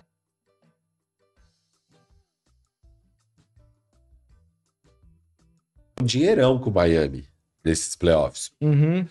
Porque eu tinha certeza que Miami ia ser campeão? Não. Mas eu olhei as odds de Miami e falei, porra, tá bom demais. No jogo 7, por exemplo, um brother meu, meu, meteu uma grana no Miami, porque falou, tá todo mundo olhando pra Boston, vou meter em Hum. Miami Boa. e ganhou uma E tinha chance. bela, belíssima Sim. grana. Esse jogo, a gente até debateu isso antes, era. Por mais que o Boston pudesse até ser favori- Uhum. favorito e tal, a discrepância era muito grande. Pra mim era uns É. 50%, 52, É. 48. Sim, E- e as odds não tava estavam traduzindo isso. Exato. Então aí, Exato. aí é um Aí é caso uma- de, é. de, de embarcar. Inclusive, é, um- é- é bom explicar isso pra galera, porque, cara, isso você tem que ter inteligência na hora de se apostar. Eu Claro. tento olhar as odds e, e- e olhar. Elas estão totalmente condizendo com o hype do que está se falando ou é com as estatísticas reais? Eu prefiro, por exemplo, as odds de Jokic ser MVP da temporada regular Uhum. do que as de Denver campeão. Tá. É, mas se eu não me engano, eu quero até olhar, eu tô entrando aqui Uhum. pra olhar. Se eu não me engano, no momento, sabe quem é o favorito ao título? Quem é o favorito ao título? Quase certeza. Hum. Eu vou confirmar. Boston Celtics. Boston Celtics favorito ao título. Na frente de Denver. O que pra mim é uma loucura completa. Ah, mas é ele- que, cara, os modelos amam Boston os Celtics. modelos amam Boston Celtics, amam. Mas assim, o Lakers, por que, que eu tenho dificuldade de falar que o Lakers vai ganhar o? Ele deveria. Porque eu acho que, cara, você ter LeBron James e Anthony Davis e Austin Reeves, como você bem Uhum. trouxe, cara, você tá muito bem posicionado para ganhar. É só Uhum. trabalhar minimamente bem nessa off-season que você vai ter um time melhor que o do Davis. Só que sabe como é o meu, meu, meu ponto sobre o Lakers, sobre o LeBron e sobre essa época da carreira que ele vive? Ele falou aí de cogitar apostador, eu não acreditei zero nisso, enfim. Pô, Mas, mas assim, nem ele acreditou quando ele Mas o que eu vejo é que, assim, é, isso, isso muito de acompanhar futebol. A gente vê muitas vezes, você compra aquele veterano, o cara começa a te dar um puta de um resultado, porque ele é muito bom, ele é- o QI dele de futebol é acima dos outros, etc e tal. Você vê que o cara já não tem mais aquele físico, mas ele ainda... Você tá falando Só- do Renato Augusto? Tô, tô falando de, de todos os Ah, veteranos. Escreveu, pô. É, mas, ah, vou, pôr- por exemplo, Renato- um- um- um- vou dar um exemplo um no meu time, no, no Santos, o Sanches, por exemplo. Ah, O cara, boa. porra, o Sanches é o cara importante e tal, não sei o quê. Cara, só que tem uma, uma hora na carreira de um cara veterano que é meio que de uma hora pra outra, meio que uma, um fio Cara, o Fábio troca Santos e o do ano cara passado pra esse. e o cara entra numa numa e assim, a gente tá esperando isso acontecer com o LeBron já tem um tempo e não, não tá acontecendo. Isso. Mas eu acho que alguma hora isso vai acontecer. Alguma hora vai acontecer. Talvez, O olha, difícil é vou Saber quando? descobrir. E Desculpa. sabe o que rolou, né? No, na, no Sport Center americano. Não no Sport Center, no, no, no- Qual o programa do Stephen A? O First Take. Uhum. No First Take, eles não falam só de basquete no First Take, né? Eles falam de Uhum. todos os esportes.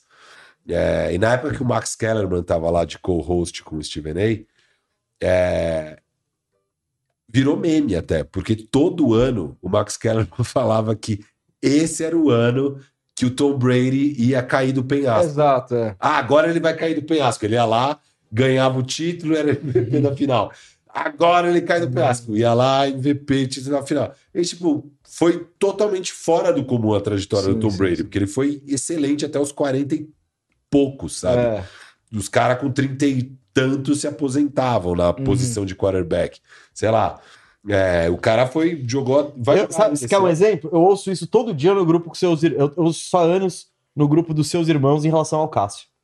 Então, Os, cara- os caras chamam Cássio de Magrão. Lembra o Magrão do esporte? Uhum. Tá um novo Magrão. Ih, tá mal, ma... é, 2017. É, ih, jogar mal dois Ih, meses não é, O aposenta. vai aposentar. tá, o Fábio tá pegando como nunca com é, 42. então, é- mas Então, é bizarro. É que a expectativa de que vai acontecer. É. Mas eu vou trazer um Zag aqui. Talvez do, do Lebron já esteja acontecendo e não estejamos percebendo. não. Cara, sim, pode ser sim a questão física. Esse ano, de novo, foi um ano que ele. Quando foi o último ano que ele, cara, completou a temporada fisicamente bem assim? Ah, não, não. Isso sim. Então, Então, eu não mais tô falando tecnicamente. Eu tô, Não. tecnicamente, ele continua sendo, cara, Não, não, mano, mas- um gênio de entendimento de jogo. É impossível parar ele em direção à cesta. É que eu acho que talvez tenha. Talvez fique cada vez mais difícil para ele conseguir fazer essas coisas que ele faz melhor que todo mundo com frequência e Não, é que com quando você falou constância. físico, pensei em outra coisa. Pensei que você estava falando ele saudável, ele já não tem as Não, não, coisas. não foi, não. Ele tá com mais Ele dificuldade de ficar saúde isso. jogar do Não, jeito que tem ele jogador sabe. que mesmo saudável, puta, já não tem mais a explosão, já não É, consegue é, enterrar, é. já sei lá o quê. E aí o jogo muda pro cara. Você vê o Vince Carter no fim de carreira, o que ele foi na, na No meio carreira. da carreira já cara, tava é, assim. fala, Era um cara Caralho. que arremessava de três É. depois, tal, beleza. Mano. É, o Lebron não. Acho que o Lebron saudável mostrou Sim. em janeiro que ele ainda é o Lebron. É. A questão é ficar saudável. Só que aí ele jogou, mano, os playoffs sem um pé. Aham, E aí realmente não era o Lebron. uhum. Ah, E precisamos saber agora se ele vai operar, se ele operando, se ele vai voltar a ser o Lebron. Não, talvez finalmente ele vai Sim, não ser o sim. Lebron. Mas até hoje ele ainda é o Lebron, cara. E eu, Uhum. eu não apostaria que ele não vai ser o Lebron, Tá. sabe? Eu não apostaria que ele não vai. Eu acho que ele ainda.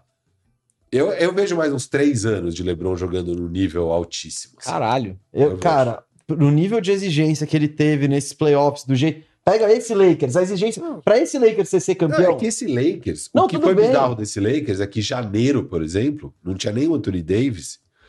E ele teve que jogar, tipo, 40 minutos por jogo, metendo 36 pontos por jogo. E ele fez isso numa eficiência absurda. Nenhum jogador faz isso, basicamente. Cara, é muito difícil. Tem, Tem- não, quatro, vamos lá, vamos lá. cinco. Temporada regular é uma coisa, playoff é outra Não, não, coisa. eu a gente sei, já. Mas o que eu tô falando é, foi o nível de exigência dele Que- na temporada que o regular. playoff cobrou. Isso. Agora, se o Lakers fizer um trabalho direito na off-season, Então, Em tese, você não precisa do LeBron fazendo isso em janeiro. Uhum. Você, obviamente, vai precisar dele fazendo isso em abril, maio, junho. E também são são é- três, e é querendo ou não, são importante o três meses de assim de anão dele entregando Eu- isso. Eu e é acredito importante o disse manter saudável finalmente. Não, não, lo- não, estamos partindo desse princípio, É. porque o LeBron pode estar, ele pode voltar pro LeBron 2019 da bolha.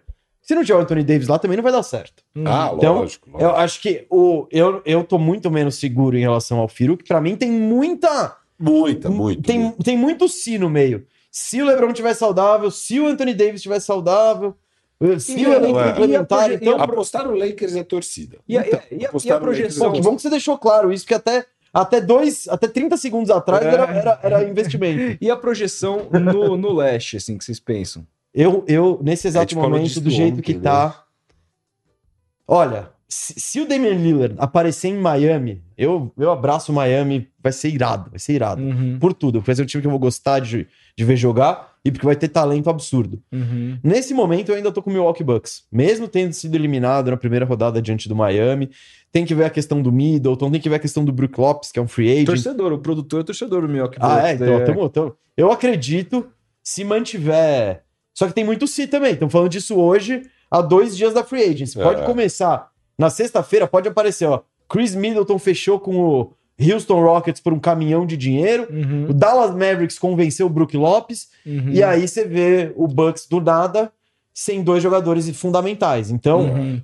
O, o mais provável nesses dois casos, eu acho a continuação. E, e nesse cenário, eu ainda coloco o, o Bucks como favorito, mas também não não tão convicto. E aí, e o, o leste me parece mais aberto do que o oeste. Sim. Ah, eu. Cara, eu tenho muita dificuldade em apostar nesse Bucks. Eu porque, também. é, primeiro que eu acho que o Brook Lopes vai sair. Eu acho que Uhum. não faz sentido pro Brook Lopes, com 38 anos, pegar menos ele tem menos, grana. Ele não tem 38, pro- não, ele tem 35, 36. Por- Ah, ele tem Ele vai 36, assinar vai até com um contrato- 38, Isso, é. com 36 anos, mas é o último contrato. Sim. É o último contrato dele. Acho muito difícil ele olhar para tudo e falar: ah, não, vou pegar um desconto para quem sabe. A gente caiu no primeiro round, sabe? Ah, vou pegar um desconto mas- para um time que caiu no primeiro round. Mas se você quiser se enganar, o Yannis se machucou, tal, Não. ele tá, quase quebrou a bacia. Dá para se enganar. mas eu enganar. acho que os jogadores da NBA eles trabalham muito de um negócio. Assim, eu quero muito ganhar um título, eu quero ter essa experiência. Ele ganhou. Ele foi campeão com o Milwaukee Bucks. E entre a experiência de puta, talvez, quem sabe, ganhar um segundo título, ou com certeza Pegar um bom absoluta, contrato. pegar um bom contrato, ele vai com certeza absoluta pegar um bom contrato.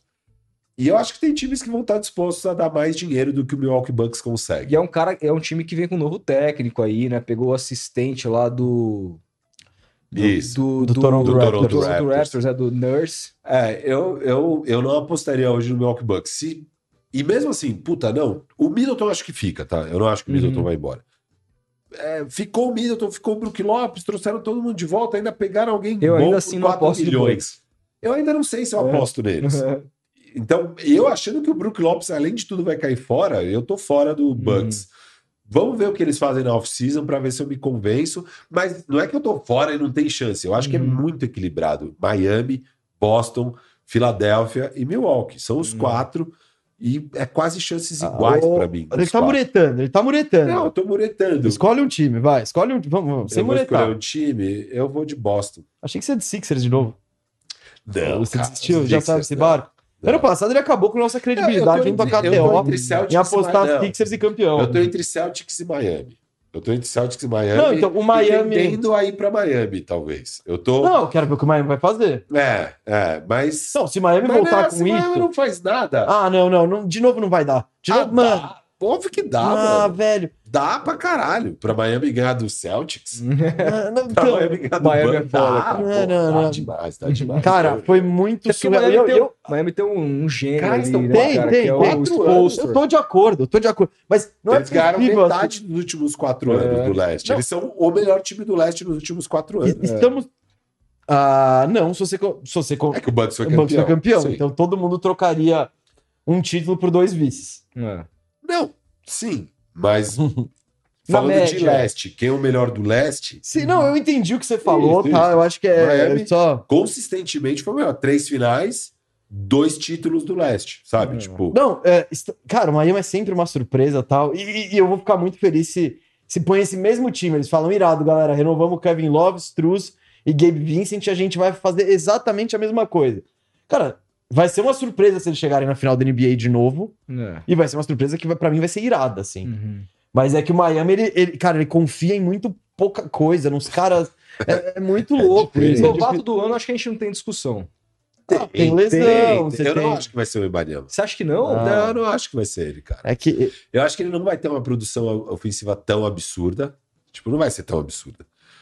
E acho que dá para outros caras terem uma produção ofensiva até melhor que a dele e, e gerar uma competição real sobre quem é o novato do ano. Quem eu acho que eu pode aposto ter? no Scoot Henderson para É, ser é novato que, do ano. é que- é que ele é um. Que foi draftado por. Número 3 por Porto. Ele é um escuteiro, ele é um escuteiro. Mas, óbvio, para isso acontecer Isso também que é- precisa a ter situação, é. fora. Ele Hoje não eu não vai- apostaria ainda no Não, então, numa situação que o Portland foi para um rebuild Isso. e virou o time do Scoot Henderson, eu acredito que ele pode botar números mais impressionantes que o Embanyama É. e os times terem. E eu, e eu não, tô, não tô acreditando que o Spurs já vai surpreender esse ano. Eu tô, Uhum. é, ao contrário da maioria das pessoas, pega, pega o CP3, pega. Eu acho que o Spurs vai jogar o que tem pra ver o que o Embanyama é, sem forçar minutos, sem nada. Ah, eu acho E eu que um vejo o veteraninho Scoot- eles pegam. Um veteraninho eles Ah, mas tá bom. Tipo, ou um Brook Lopes, ou um Fred Não, não, não, não, não. Eu- Nesse eu nível não, nesse nível não, né? Eu tô nesse barco. Então, eu, eu acho que não. E eles vão fazer. O Embanyama é 27 minutos. Pô, cansou um pouquinho? Relaxa. E eu vejo o Scoot, se ele tiver um time dele, engajado em ir buscar o prêmio. Não, vou jogar 82 jogos, dane-se, mano. Eu não tô nem aí. E, e botar umas médias cabulosas. Então, eu, eu vejo o caras. Embanyama sendo o favorito. Ah, mas eu acho que tá aí. Não, o chat, cara, pode ser. Ah, É que lá é ele vai ter um papel muito mais secundário. coadjuvante. Só se o OKC for terceiro colocado e ele tiver bons números defensivos e Não, tal, mas, é possível, tem. Ai, pensar quem mais dá. Almen Alcer, acho mais não, difícil. não, cara, né? é vai ser é o Embanyama e com alguma chance o Scoot não sai desses dois, na minha opinião. Eu tô- Hum. É, tem lesões. E, né? bom, Mas é. Não, lógico. O Scoot ele rompe o cruzado no segundo É, ó, jogo. Diante da, diante da segurança que vocês tiveram no Oeste, com a desconfiança que vocês tiveram no Leste, imagino também que para campeão geral o Nuggets esteja um passo na frente de todo mundo. Tá, Sim, tá, sim, tá. sim, sim. Não, eu acho que muitos times do Oeste ganhariam de qualquer um que sai do Leste. Entendi. Eu acho. Tenho minha- isso eu tenho minhas dúvidas. Eu acho que o Milwaukee ele faz frente ali. Mesmo que Uhum. ele não seja nem o Milwaukee que tenha saído do, do leste primeiro agora. round é, do no primeiro leste. round, mas tudo bem. E, bom, por fim, tem MVP. Que também vocês já falaram muito que apostam no. no- eu e aí, Não eu necessariamente. vou na minha torcida. Aqui eu, pra mim, vai ser Não, Jason então, Tatum. MVP é eu acho muito. É o ano, porque eu acho que ele vai ter um pouco mais de, de, de ajuda ali. Vai ter. Eu acho que assim, cara, a bola vai ter que ficar mais na mão dele. Vamos ver como ele vai se comportar com relação a isso, porque não sei, cara. Eu acho que sem o principal playmaker do time ali e tal, e como o Boston vai formar esse time, talvez ele tenha que assumir uma responsabilidade um pouco diferente. Eu falei um pouco disso com o Mesa, que Vamos foi o ver. meu grande aprendizado, acho que, sobre essa temporada do Boston. Assim, independente das. Óbvio que teve uma grande mudança filosófica do Emil Doca focado totalmente na defesa e o Mazula totalmente no ataque. O que eu acho que é um erro, porque eu acho que o Boston Também é forte acho. na defesa. Total. Mas eu acho que o- a grande aposta do Boston para a temporada foi trazer o Brogdon, porque o que, que eles viram? Faltava alguém que pudesse ter a bola na mão no clutch time, na hora da decisão, que tomasse boas decisões também. Tá, tá, tá, tá. Beleza.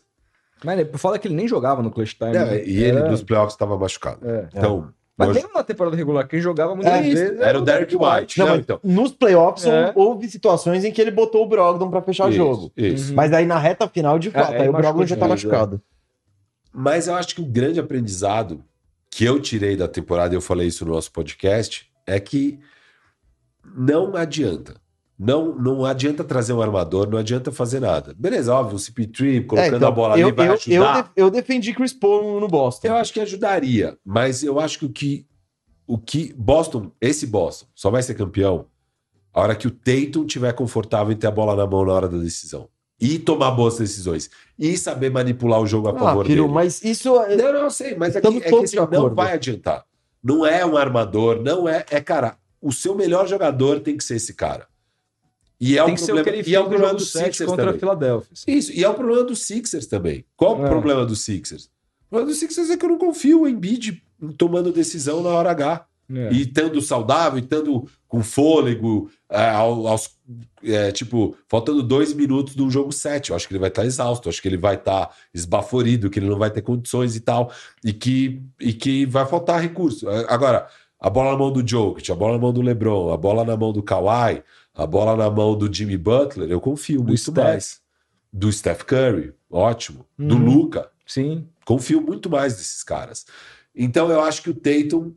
Mas é uma oportunidade. Até É. pela saída do Smart, cara. É. O Smart- você não tem mais o Smart de líder. É. Jason Tatum, você vai ter que É. elevar aí para o papel de líder. É. Isso pode ser bom para o crescimento do Tatum, porque ele precisa crescer como jogador. é um cara de 25 anos, Isso, né, cara? isso. Cara... Ainda dá, ainda dá dá. ainda dá pra caramba. Então, porra, se o Tatum crescer, é a chance, sabe? Mas é, eu acho que pro Boston é isso, cara. Pra ser campeão vai precisar de um Tatum bem melhor do que o que ele é hoje. Mas Uhum. bem melhor, bem melhor. E dá pra ele ser bem melhor. Mas meio que isso, não vai adiantar trazer um armador, não vai adiantar nada, porque você precisa dar bola na mão da sua estrela na hora H. É. E, e o Tatum ainda não é bom nessa hora. É, então, Ele é um- me parece que ele é um cara irregular nessa hora, né? Porque tem jogo que ele. É, mas Tem- o irregular é porque É o que, que ele faz na hora H? Arremessa.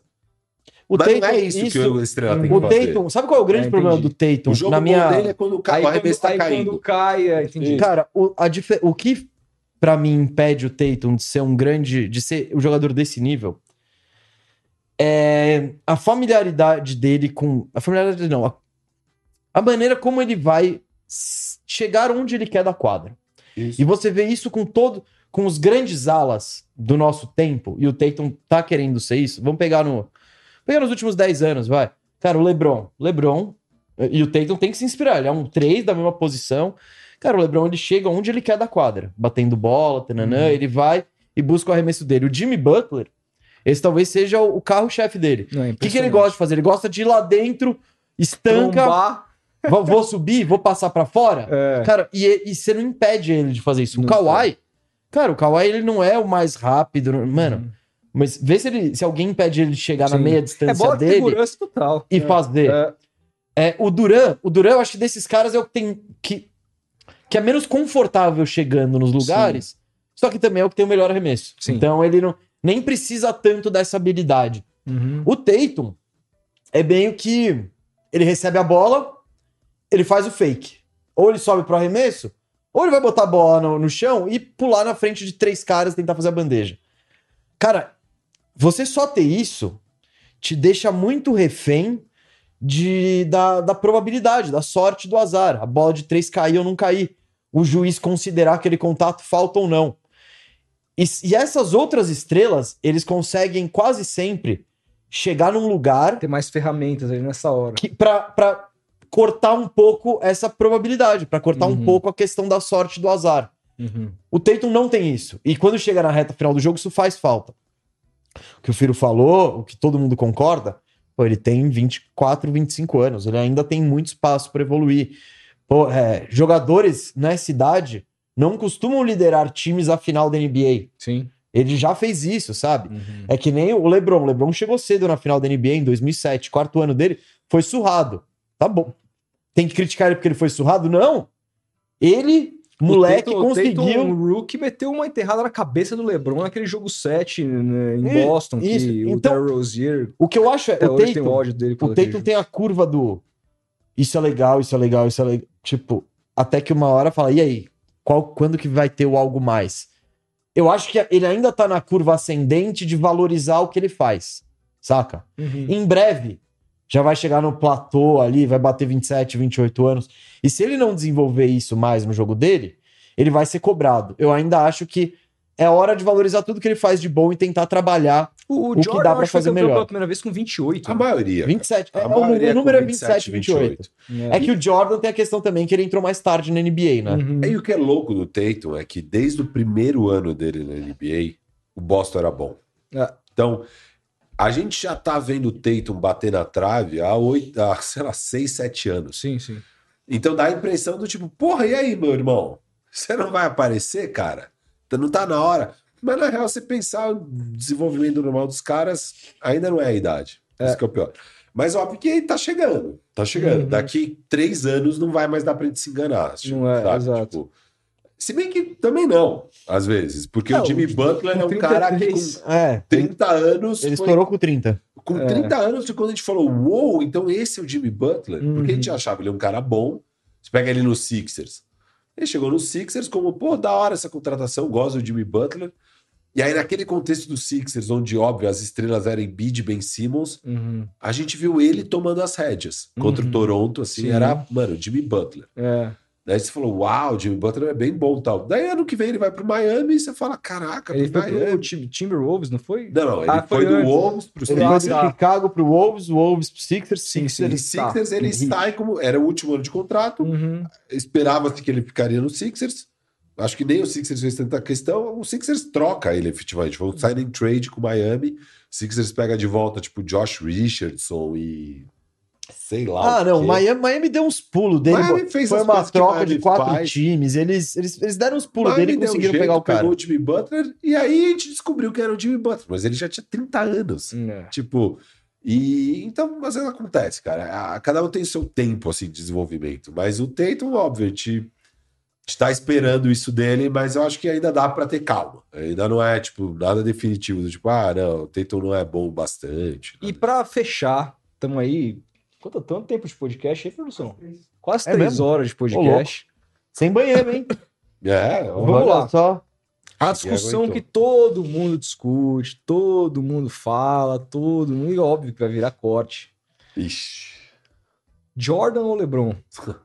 você quer que a gente briga aqui? Não, eu sabia. Vamos, vamos lá. Eu, eu já vim preparado pra isso. Eu já sabia que ele não ia deixar essa momento, carta é, não, não patar. vou. Cara, você quer que.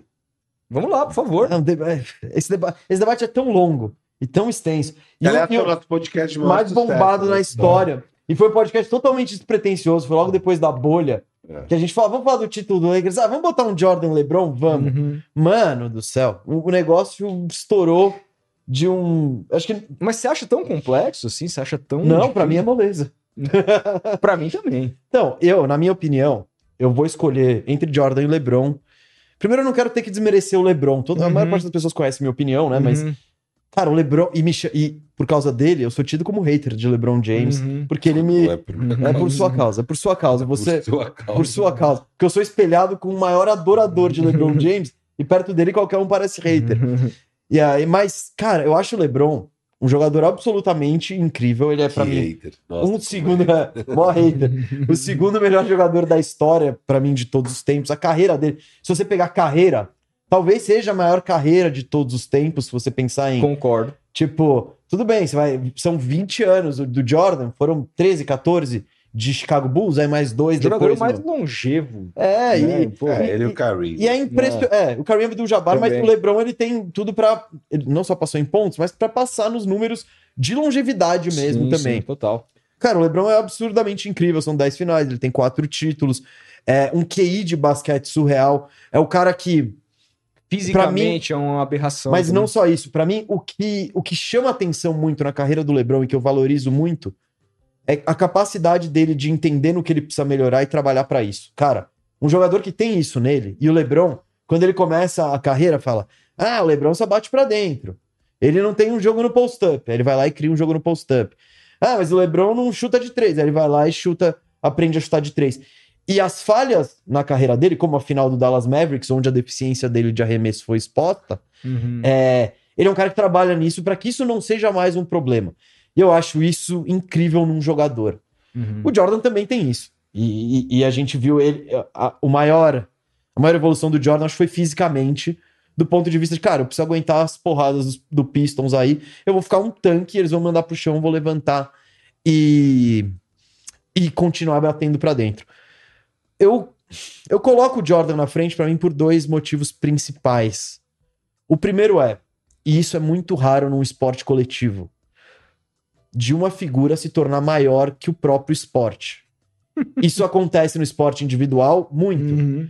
Zayn Bolt, uh, sei lá, Djokovic, Nadal, Federer. Federer, o Tiger Woods, Uhum. Phelps. Uhum. No esporte individual é muito fácil a figura transcender o Uhum. esporte. Cara, no esporte coletivo, isso é muito difícil. E pra mim só Uhum. tem dois casos em que isso aconteceu na história do esporte. O Pelé no futebol, que ele era uma figura maior que é o cara que parou guerra, né? Ninguém, não, parou- não foi o futebol que parou guerra, o foi o. Pelé. É isso. E o Jordan, que era o cara que de fato transcendeu o basquete e se tornou maior que NBA, maior que qualquer jogador já havia sido.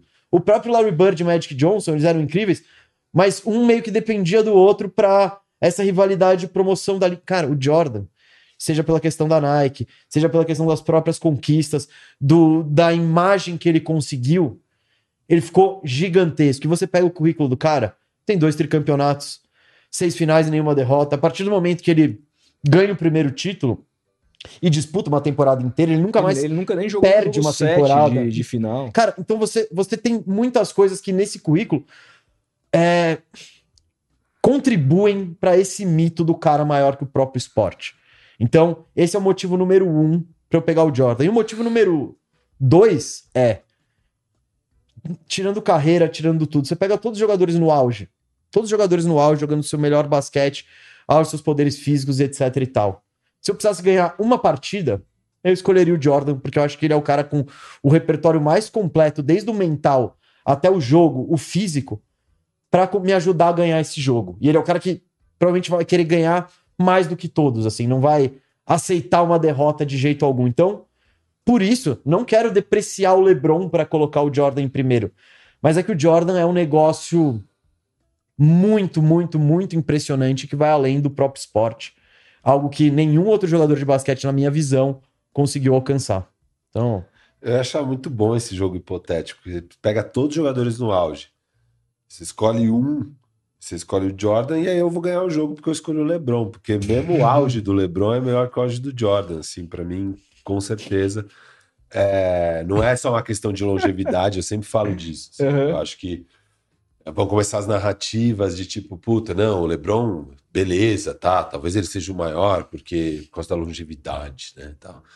Mas não é isso pra mim. Pra mim ele é só o melhor jogador mesmo. Ele é o mais completo, ele é mais inteligente que o Jordan, ele é mais completo que o Jordan, ele é melhor marcador que o Jordan, ele tem mais físico que o Jordan, sabe? O Jordan é mais plástico, é mais bonito o jogo dele e, e eu acho que o LeBron nunca vai ter o tamanho do Jordan, assim. Quem foi maior? Uhum. Jordan. Jordan foi maior que o esporte. Isso é inegável. E ele pegou uma época de mudança da NBA, que ele foi a cara desse, da NBA virar o que ela virou e tal. O, Jordan, o LeBron já pegou tudo pronto. Ele era o chosen one, teve todo o escrutínio do mundo em cima dele. Ele respondeu e superou todas as expectativas e tal, mas. A NBA já era gigante. A NBA continuaria sendo gigante sem o LeBron James. Eu acho que na a draft de 2003 não existe o LeBron James. Entrou Carmelo, entrou Dwayne Wade. Darko Milicic primeiro pick, é isso? Eu acho que seria o Carmelo, mano. Não sei. Não, o Cleveland não faria a cagada do Detroit. Mas enfim. E, cara, a NBA continuaria sendo a NBA, sabe? Você teria Kevin Durant, você teria Steph Curry, você teria tudo, óbvio, um pouco pior. Seria um pouco pior, óbvio, sem LeBron. Mas, assim, Olha, eu acho É, que o LeBron pegou um vácuo grande de estrela. pegou, mas, mano, os primeiros. Não, não querendo desmerecer o LeBron, falando da importância dele nesse vácuo ali do. Não, ele foi muito, mas você pegar os primeiros sete anos dele, ainda. Primeiros dez anos dele, tem o Kobe ainda no auge. Não, então, é o Kobe, Isso. aí a outra estrela é o Tim Duncan, Isso, que então- também não é a estrela mais vendável, né? Isso, mas é que a gente viveu num mundo onde existe o LeBron, mas Uhum. se, tipo, se é um mundo onde não existe o LeBron, a NBA estaria bem. Eu não sabe? queria ter vivido nesse Eu, mundo. eu- eu também não, óbvio que não, Uhum. mas a NBA estaria bem sem o LeBron James existir. A NBA não estaria bem sem o Jordan existir. Essa que é a real, entendeu? É então, isso. eu entendo. O Jordan é maior, é mais mitológico. E daí entra vários mitos do Jordan, né? Ah, o, o killer, eh, killer mentality, o tipo 6-0, nunca jogou um jogo 7, que você mesmo falou. E eu acho isso tudo bobagem, sinceramente. Uhum. Assim, para mim são narrativas que não, não querem muito dizer essencialmente se o cara era melhor que um outro, sabe? Uhum. Numa comparação de dois jogadores. Porque você tá usando de resultados de um esporte coletivo pra falar sobre o individual. E de era diferente, de times diferentes, de contexto diferente, de tudo diferente. Tá legal, cara. Pô, é da hora. Uhum. Mas e daí? Sabe? Pô, não é da hora que o cara jogou um jogo 7 e destruiu no jogo 7 Uhum. e deu aquele toco lá maravilhoso e fez 40 pontos e sei lá o quê. Porra, é da hora também, Como sabe? o LeBron fez com Miami em cima de Boston, naquele jogo 6 em Boston. O jogo 6, óbvio. E, e tem o jogo 4, o jogo 5, 6 e 7 contra o Golden State Warriors em Sim, 2016 exato. e tal. É, e por aí vai, assim. Mas eu realmente acho que, independente da longevidade, óbvio, carreira, a carreira do LeBron é melhor que a do Jordan. Mas falando de jogador mesmo, quem é o melhor jogador? Uhum. Eu acho, e aqui não é tipo, nossa, é uma distância absurda. Eu não acho que é uma distância absurda porque o Jordan é incrível. Mas eu acho que tem uma diferença, assim, e eu, eu não tenho dificuldade em apontar que o LeBron James é um jogador melhor, porque o LeBron James é um gênio. O LeBron James une, tipo, que o. Pra mim, o Magic Johnson era próximo do Jordan, não era tão longe a distância do Magic Johnson para um Jordan. E aí você pega o LeBron é um Magic Johnson maior e que pontua no nível dele e que, sei lá, é, tipo, ele tem a genialidade do Magic Johnson aliado com muito mais coisas, sabe? Uhum. Então, pra mim, o LeBron é um cara muito completo. E se você roda de novo, roda a carreira do LeBron de novo. Eu não acho que a gente tá. Roda 100 vezes, 100 vezes a carreira do LeBron, com o jogador que ele é e tal. A gente não tá nem no percentil 50 de quão vitoriosa teria sido essa carreira, sabe? Uhum. E, e- e de- aí coisas que não estão no controle do jogador. Uhum. E se rodar a carreira do Jordan mais 100 vezes, a gente vai estar num percentil 80, 90 de quão vitoriosa essa carreira podia ter sido, eu acho, entendeu? É, eu acho que o Jordan se beneficia de ter o melhor time, ele tinha o melhor time nos anos 90, Uhum. sabe? Era o melhor time, assim, mas disparado. Uhum. Disparado o melhor time dos Por anos causa 90. do Michael Jordan, mas tudo Não, bem. claro que por causa do Michael Jordan também. Não, Também não, principalmente. Ele que faz. Se for ver, eu não acho que é um puta time com uma puta. Cara, ele tem bons jogadores em volta dele, ele tem um número dois que o complementa muito bem. O número 2, que era um dos 10 melhores indiscutível da NBA. Sa- Sabe que eu, Cara- eu, tinha uma, eu tinha uma visão é, muito voltada pro Jordan por conta Aham. da, da. Cara, do que ele representa. Tudo que você falou, É. na- na- Uhum. tudo que ele representa pro esporte, aquela coisa. Depois você assiste o Last Dance, você fala assim. Você vê como que o cara se comportava fora da quadra, como ele lidava com os companheiros, etc e tal. É de um. Eu não acho que é nem positivo. O Eu cara. não acho positivo. Não, não, é eu não acho que. Então, é, mas lider- a gente discute, a gente debate liderança de várias maneiras. E, Ah, e cara, essa é uma liderança. A É, liderança é um do. tipo- é um ou não, tipo- dá confiança É, pros caras de é saber, isso. puta, a gente tem o Jordan. é e, da, e, da, e, da Dá parte, confiança. e da parte Dá dele é a liderança Ele que tira faz, o melhor de Ele mundo. põe o cara numa situação tão ruim é. e vê, mano, você vai, você vai render aqui? Você É. rendeu aqui, beleza, você tá apto. É um estilo de, de liderança totalmente diferente do LeBron James. Sim, que é mais. Porque o LeBron James, ele tem. E que, querendo ou não, você lê o livro do Pippen, você vê o lado do Pippen, Ah, o Pippen fala, cara, legal a liderança do Jordan, mas sem a minha liderança lá É. de corrigir todas as merdas que, que Jordan fazia, fazia.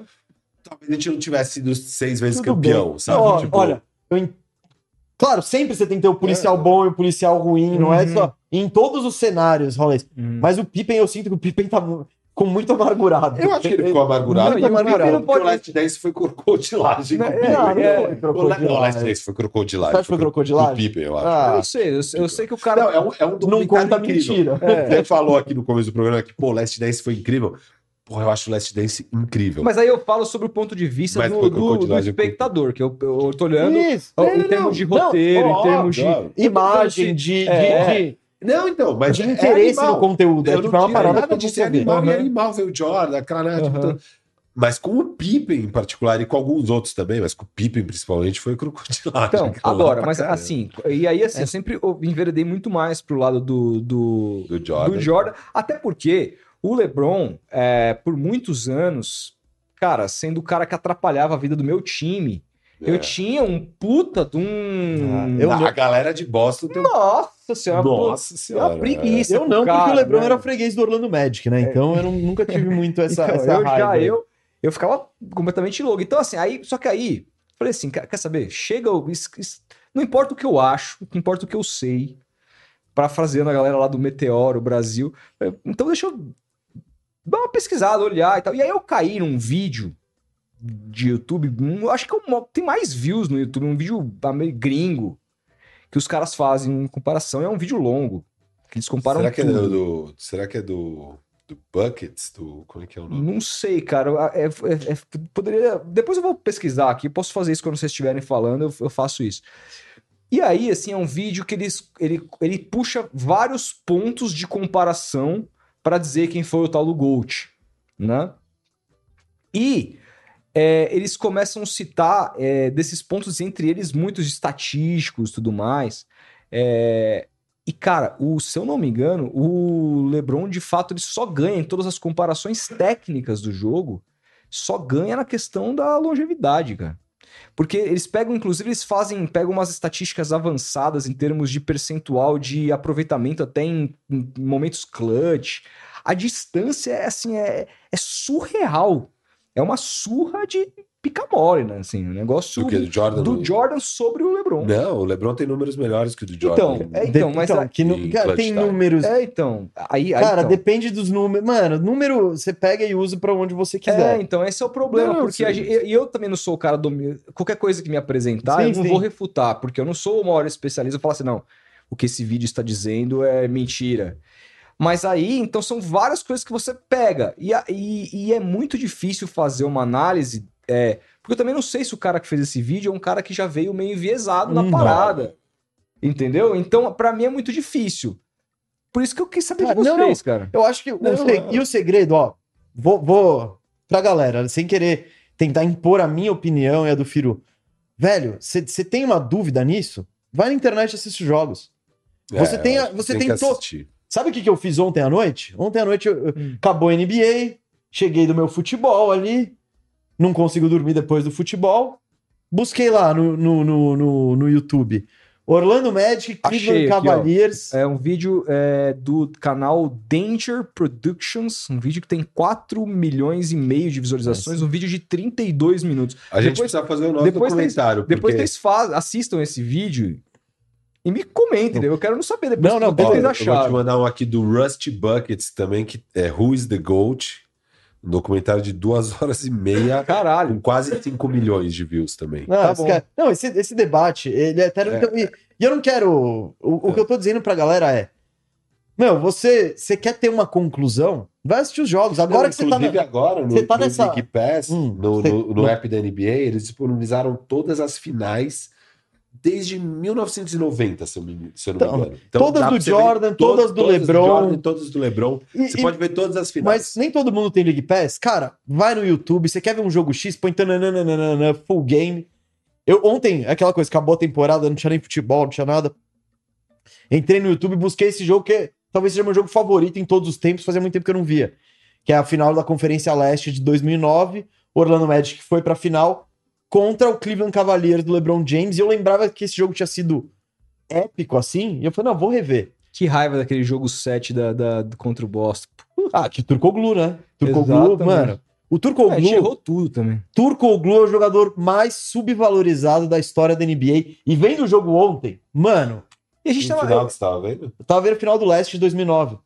A gente tava, a gente tava meio o baleado também, não tava? Magic. Magic e o, Ke- e o Cavaliers do LeBron. Uhum. Tava, tava sem o, Kevin, sem o Garnet, no, Garnett, em 2009. Faz uma diferença. Foi jogo, não, lógico. Foi, foi pro jogo 7 e tal. É. Mas o- aquele Boston deu mais trabalho do que o, o Cleveland do LeBron, que o Orlando Sim. tinha um número. E esse jogo foi animal, foi troca de cestas no último lance, o LeBron fez quase 50 pontos. Dwight Howard, problema de falta. Rashard Lewis clutch, velho, foi... E, e eu tô dizendo tudo isso pra, pra falar, cara, vai lá e assiste os jogos. Você tem no YouTube o jogo do... O jogo de, de mais de 60 pontos do Michael Jordan contra o Boston nos playoffs, o primeiro playoff dele. É, Então porque, tá tudo lá, cara. porque o que rola muito nessas discussões é os accomplishments, né? O que, que você conquistou, o que, que sei lá o quê. E, cara, isso não tá necessariamente no controle dos senão o jogadores. Bill Russell seria o maior, né? Isso, e, e tem muito de contexto, cara. Tem muito o contexto. Você tem que considerar o contexto. Por isso que eu brinco disso. De... Aliás, o documentário do Bill Russell, quem não assistiu Ah, na bem- da hora. puta que eu pariu. Ah, o Bill Diz Russell é um muito mais sobre o personagem. esporte do que de sobre. Fala muito sobre racismo, amizade que É, o cara a tinha. história dele, né? O cara, É. o, cara, o cara andava com o Muhammad Ali, Cassius Clay, com. O Jim Brown, Malcolm toda a galera do, E com o, o Dr. É, do Martin Luther King. Martin Luther King. Sim, sim. Não, o Bill Puta Russell que é, pariu, um, cara. Eu não- tô nem falando de jogador de basquete, ele era um ser humano exemplar, assim. É. Então, tudo que você puder é consumir muito sobre foda. Bill Russell, ele é uma figura totalmente admirável. E, cara, e tudo, todo. é você não acha nada de. Pelo menos, né?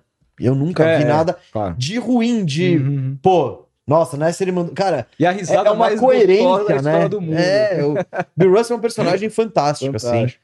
Não é à toa que, pra quem não sabe, a, a NBA aposentou todas as camisas 6, com exceção a dos jogadores que ainda Que estão vestindo, tava. né? Que um deles era do Celtics ou não? Tinha, Não, não pode quem ser era. do Celtics, né? Celtics O- Celtics já estava É. aposentado. Pô, é tá aposentado desde Desde- 70. Não, mas- não, tinha algum jogador que era muito curioso que tava com a 6 ali. Ah, tem era? vários, mano. Não, não, mas o próprio, ano, o próprio continu- Porzingis estava usando a 6 lá no Washington. tava é, tava. E vai, eu acho que vai usar a 8 agora em Boston. É. Mas é isso, que assim, o contexto é muito diferente, sabe? De uma era para outra, de como o jogo é jogado, de puta, se seu time é melhor ou pior, são muitas coisas que você não tem controle, né, na sua Uhum. carreira. E, cara, eu acho que o que mais importa é você olhar os jogadores e ver quem você acha que era melhor mesmo. E os Uhum. dois são os dois melhores, dois dos cinco melhores, com certeza, assim. Acho que é muito difícil alguém olhar basquete na história e não chegar à conclusão que Jordan e LeBron. LeBron, é LeBron, né? Lembrando. estão entre os cinco, tá ligado? Porque eles estão entre os cinco, óbvio que eles estão. Então, obviamente, eles são incríveis. Vê os dois jogando e vê quem você acha melhor. Eu acho o É LeBron isso. melhor, sabe? E, e essa é a minha conclusão. Porque, cara, título, que culpa o LeBron tem que o Kevin Durant foi pro Golden State Warriors no auge dele? ele- o LeBron tem algumas culpas É, aí. ele tem a culpa. A culpa Pera aí, dele pera é que ele aí. ganhou do Warriors, entendeu? É, mas É. também perdeu pro Mavericks quando não deveria ter perdido. Sim, esse E é aquela coisa. e aí você pega as tirar dele. narrativas. Pô, se não, ele, tá, Não. ele tá um arremesso do Ray Allen de não tá três. Sim. E ao mesmo tempo ele tá uma coisa que não deu certo de tá cinco. Exato. Tem narrativas para todos os lados. Tem. É, Então, eu, eu tento fugir da narrativa e olhar para assim, quão bom o cara era Uhum. jogando basquete. E eu acho que o LeBron era melhor que o Jordan, assim. É mais completo, mais genial, por incrível que pareça. O Jordan é mais bonito, eu acho. Eu acho o jogo do Jordan bem mais bonito. Como pra mim o jogo do Kobe é mais bonito do que o do LeBron também. Ah, claro. O Kobe é a cópia do, É. do Jordan. O Kobe é meu ídolo, por É. final, de, do basquete, assim, Uhum. porque, porra, eu, eu- Vocês têm ele, estilos bem parecidos, ele inclusive. chega no Lakers, eu tenho 10 anos. Uhum. É, e eu acompanho a carreira inteira dele no Lakers. Eu sou torcedor do Uhum. Lakers, acompanho a carreira inteira dele no Lakers. Vejo ele ganhar cinco títulos. Eu amava ver esse cara jogar, mesmo na época horrorosa, logo depois que o Shaq vai embora. E aí ele faz 36 pontos por jogo. E eu assistia na NBA e tinha que ter sido MVP. É, tipo, cara, ele era fantástico, sabe? Uhum. Mas você compara ele com o Kobe, com o LeBron, e tipo, porque quem é fã do Lakers Uhum. da minha geração coloca o Kobe na frente do LeBron. Não, não, mas é tipo, cara, não Kobe. tem comparação. Isso não tem aí O então- comparação. Oscar falou que o Kobe era melhor que o LeBron. Mas Né? o Oscar, era, o Oscar conhecia o Kobe, né? É, O cara, Oscar- os caras eram eles amigos têm do uma- Kobe. É, é. E também sabe Eles se têm lá uma relação quanto os pessoal. caras assistiu de LeBron. É, vida é, dele, exato. tipo, Não, sabe? mas é que, mano, aí é diferente, porque o, o, o Oscar tem uma relação com o Kobe desde Moleque. o, desde moleque. O, o pai do Kobe jogava na Itália. Isso. E, o, rival e o do melhor Oscar. jogador da Itália na época era o Oscar. Então Uhum. o Kobe, já doido por basquete, ficava olhando e falando: caralho, que cara foda aí. Isso. É. E aí vai passando o tempo, etc e tal. Mas no nosso segundo podcast, no Bandejão, a gente recebeu de convidado o Felipe Schmidt, que é amigo nosso, que é o filho do Oscar. A gente conhece ele já há bastante tempo. Uhum. E aí ele tava contando uns bastidores e tal. E eu acho que a parada, uma das paradas mais legais que ele fala é que ele ele tava num jantar de Payton. gala, assim, ele, e o, mano, na mesa, Oscar Schmidt, Kobe, ele, tinha acabado de rolar a troca do Dwight Howard, os caras falando, não, não. E ele chegou pros dois, meio bêbado, ele falou, isso não vai dar certo. E, mano, os caras, cala a boca, você não faz, tipo... Os dois rechaçaram ele. Uhum. E no final o Felipe tava certo. Ponto Uhum. pra ele. É verdade, essa história é boa. A história, porra. Ele, Mas- ele previu. Porque, pô, quando o Dwight vai pro Lakers, a gente tava animado. Tá, não, É. pô. Cara, o Dwight Howard ele era um dos cinco melhores jogadores da NBA quando ele tava Uhum. no Orlando. Tudo bem que ele vinha de uma lesão tal, mas ninguém É outro imaginava. jogador também que, puta que pariu, derreteu, né, cara? Louco. Ah, cara. O Dwight Carreira Howard dele é é- uma ascensão muito rápida e Uhum. aí a queda, a- aí a queda parece que dura muito, né? É. Porque ele, ele é do draft de 2004, primeiro pick. Cara, em 5 anos, e ele entrou com 18 anos, direto da escola. Com 23 anos, ele tava na final da NBA, era indiscutivelmente o melhor pivô da NBA. E, cara, parecia que ia dominar por todos os anos, porque ele defensivamente era um absurdo. E ofensivamente, por mais que ele 10 fosse anos cru. de Dwight brilhando. Mano, por mais que ele fosse cru ofensivamente, eu vi os jogos, velho. Não, não tinha pivô naquela época e não dava pra chegar. O cara, ele dava um girinho, subia lá em cima. É torcer pra acertar ou errar. Uhum. Só que esse cara, por problemas de maturidade, problema de saúde, não... É. desde que ele saiu do Magic, só. Cara, mas aquela coisa, eu tava pensando nos grandes pivôs que eu vi jogar, né? E vamos botar de 2000 pra frente. Cara, é o Shaq, indiscutivelmente, pra mim, segunda Outro posição. documentário muito bom da HBO, Do. Shaq. Ah, eu vejo eu todos, eu pariu. vejo todos, mano. Absurdo, cara.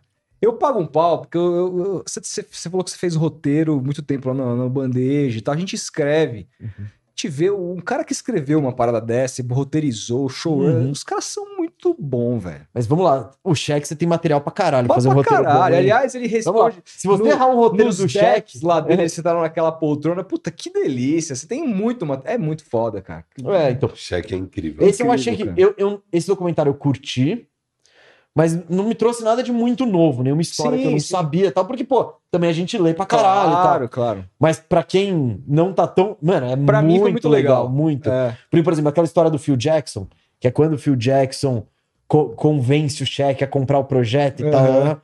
Eu já conheci, mas é casa muito do, legal. casa do é, cara. Muito é. legal. Eu não sabia disso aí. É, então, não. É. É que é mais hard, é uma, uma parada mais hardcore que a gente, Sim. por ter que trabalhar com isso, Claro, já a gente sabiam. esbarra antes. Uhum, É que nem o documentário do Lakers, lá, o Legacy. uhum. Esse eu não assisti ainda. Então, mi- minha conclusão, ele é legal? É, você vai, pô, você vai saber a história do Lakers.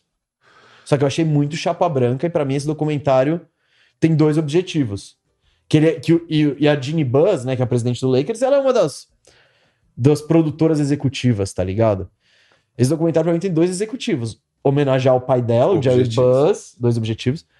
Homenagear o pai dela, que é o Jerry Buzz, que foi de fato um cara muito bom, mas não fala um a mal dele no documentário inteiro. Uhum. Nunca errou. Nunca errou, esse nunca errou.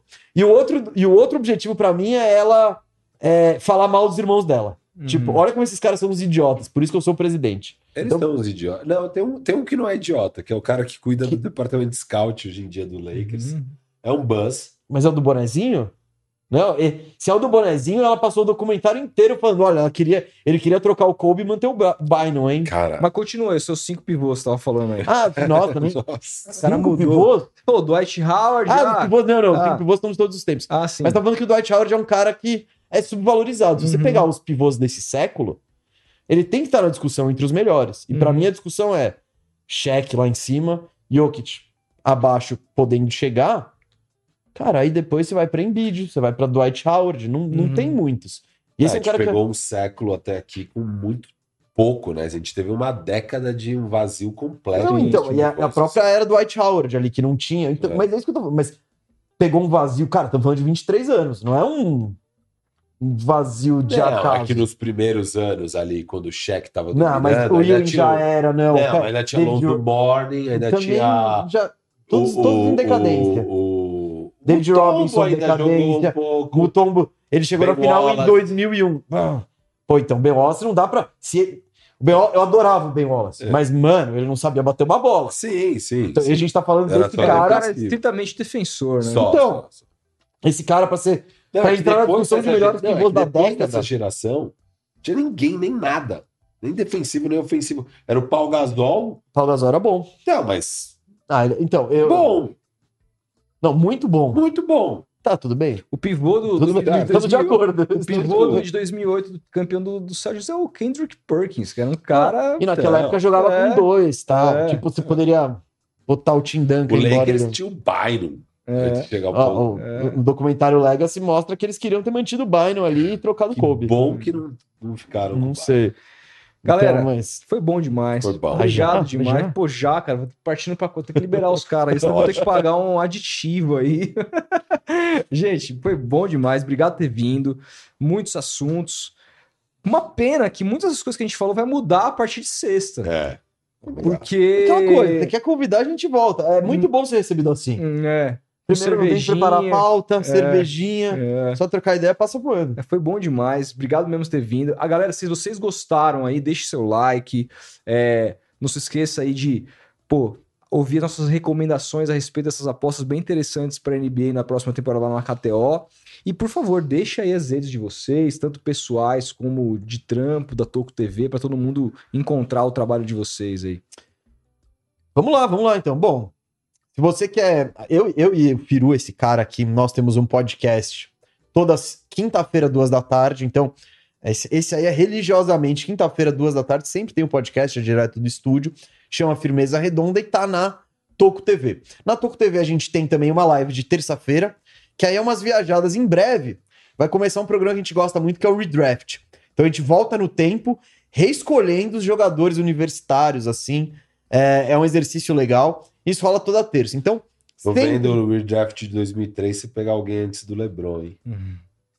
Cara, do Wayne Wade? É. Do Wade não precisou chamar ninguém. Tipo, É, então. o LeBron entrou na panelinha do Wade, não foi o contrário. Então tem que ser É valorizado verdade, isso. é. O... Nossa, mas até chegar em 2003 a gente vai demorar, viu? Vai. São 20 programas. Mas é isso. No, no- na Toco TV a gente faz live e tal, tem outros tipos de conteúdo. É, segue nossas redes sociais, é sempre arroba Toco TV Oficial. Na minha rede social, particularmente, é arroba Gustavo Meso 87. E, e a dele é arroba FiruBR. Eu acho que passei todos os recados, mas pô, você curtiu nossa resenha aqui, achou que a gente sabe um negócio ou outro de basquete, você que talvez nem esteja tão acostumado e quer aprender, pô, chega aí na família Toco TV também, que, cara, a gente tá sempre muito receptivo a, a essa galera que tá querendo aprender e que não. Então, aquela coisa, manda às vezes um super chat, uma mensagem falando, pô, o que, que é isso? O que, que é aquilo? Pô, a gente quer sempre tornar esse esporte, a NBA, né, essa liga, cada vez mais acessível a todo mundo. Essa é uma estratégia que a própria NBA tem de apostar no Brasil e tal. E a gente tá aí remando para aumentar essa comunidade é, que gosta de basquete, de NBA aqui no Brasil e em todos os países lusófonos, hein? Não, não paramos por aqui. Um abraço pra Angola. aí. Moçambique, Cabo Isso. Verde, Você tem Portugal. audiência em Angola? Pô, cara, eu não? nunca parei pra prestar atenção, É. mas eu acho que não, cara. Cara, a gente, a gente tem uma audiência Olha lusófona aí. Tem uma É. audiência lusófona. Mas, cara, valeu demais pelo convite. Foi, muito demais. legal estar aqui. Tamo junto. É, é isso, galera. Quem curtiu, segue a gente lá, que a gente faz um trabalho bem legal na Toco TV Oficial.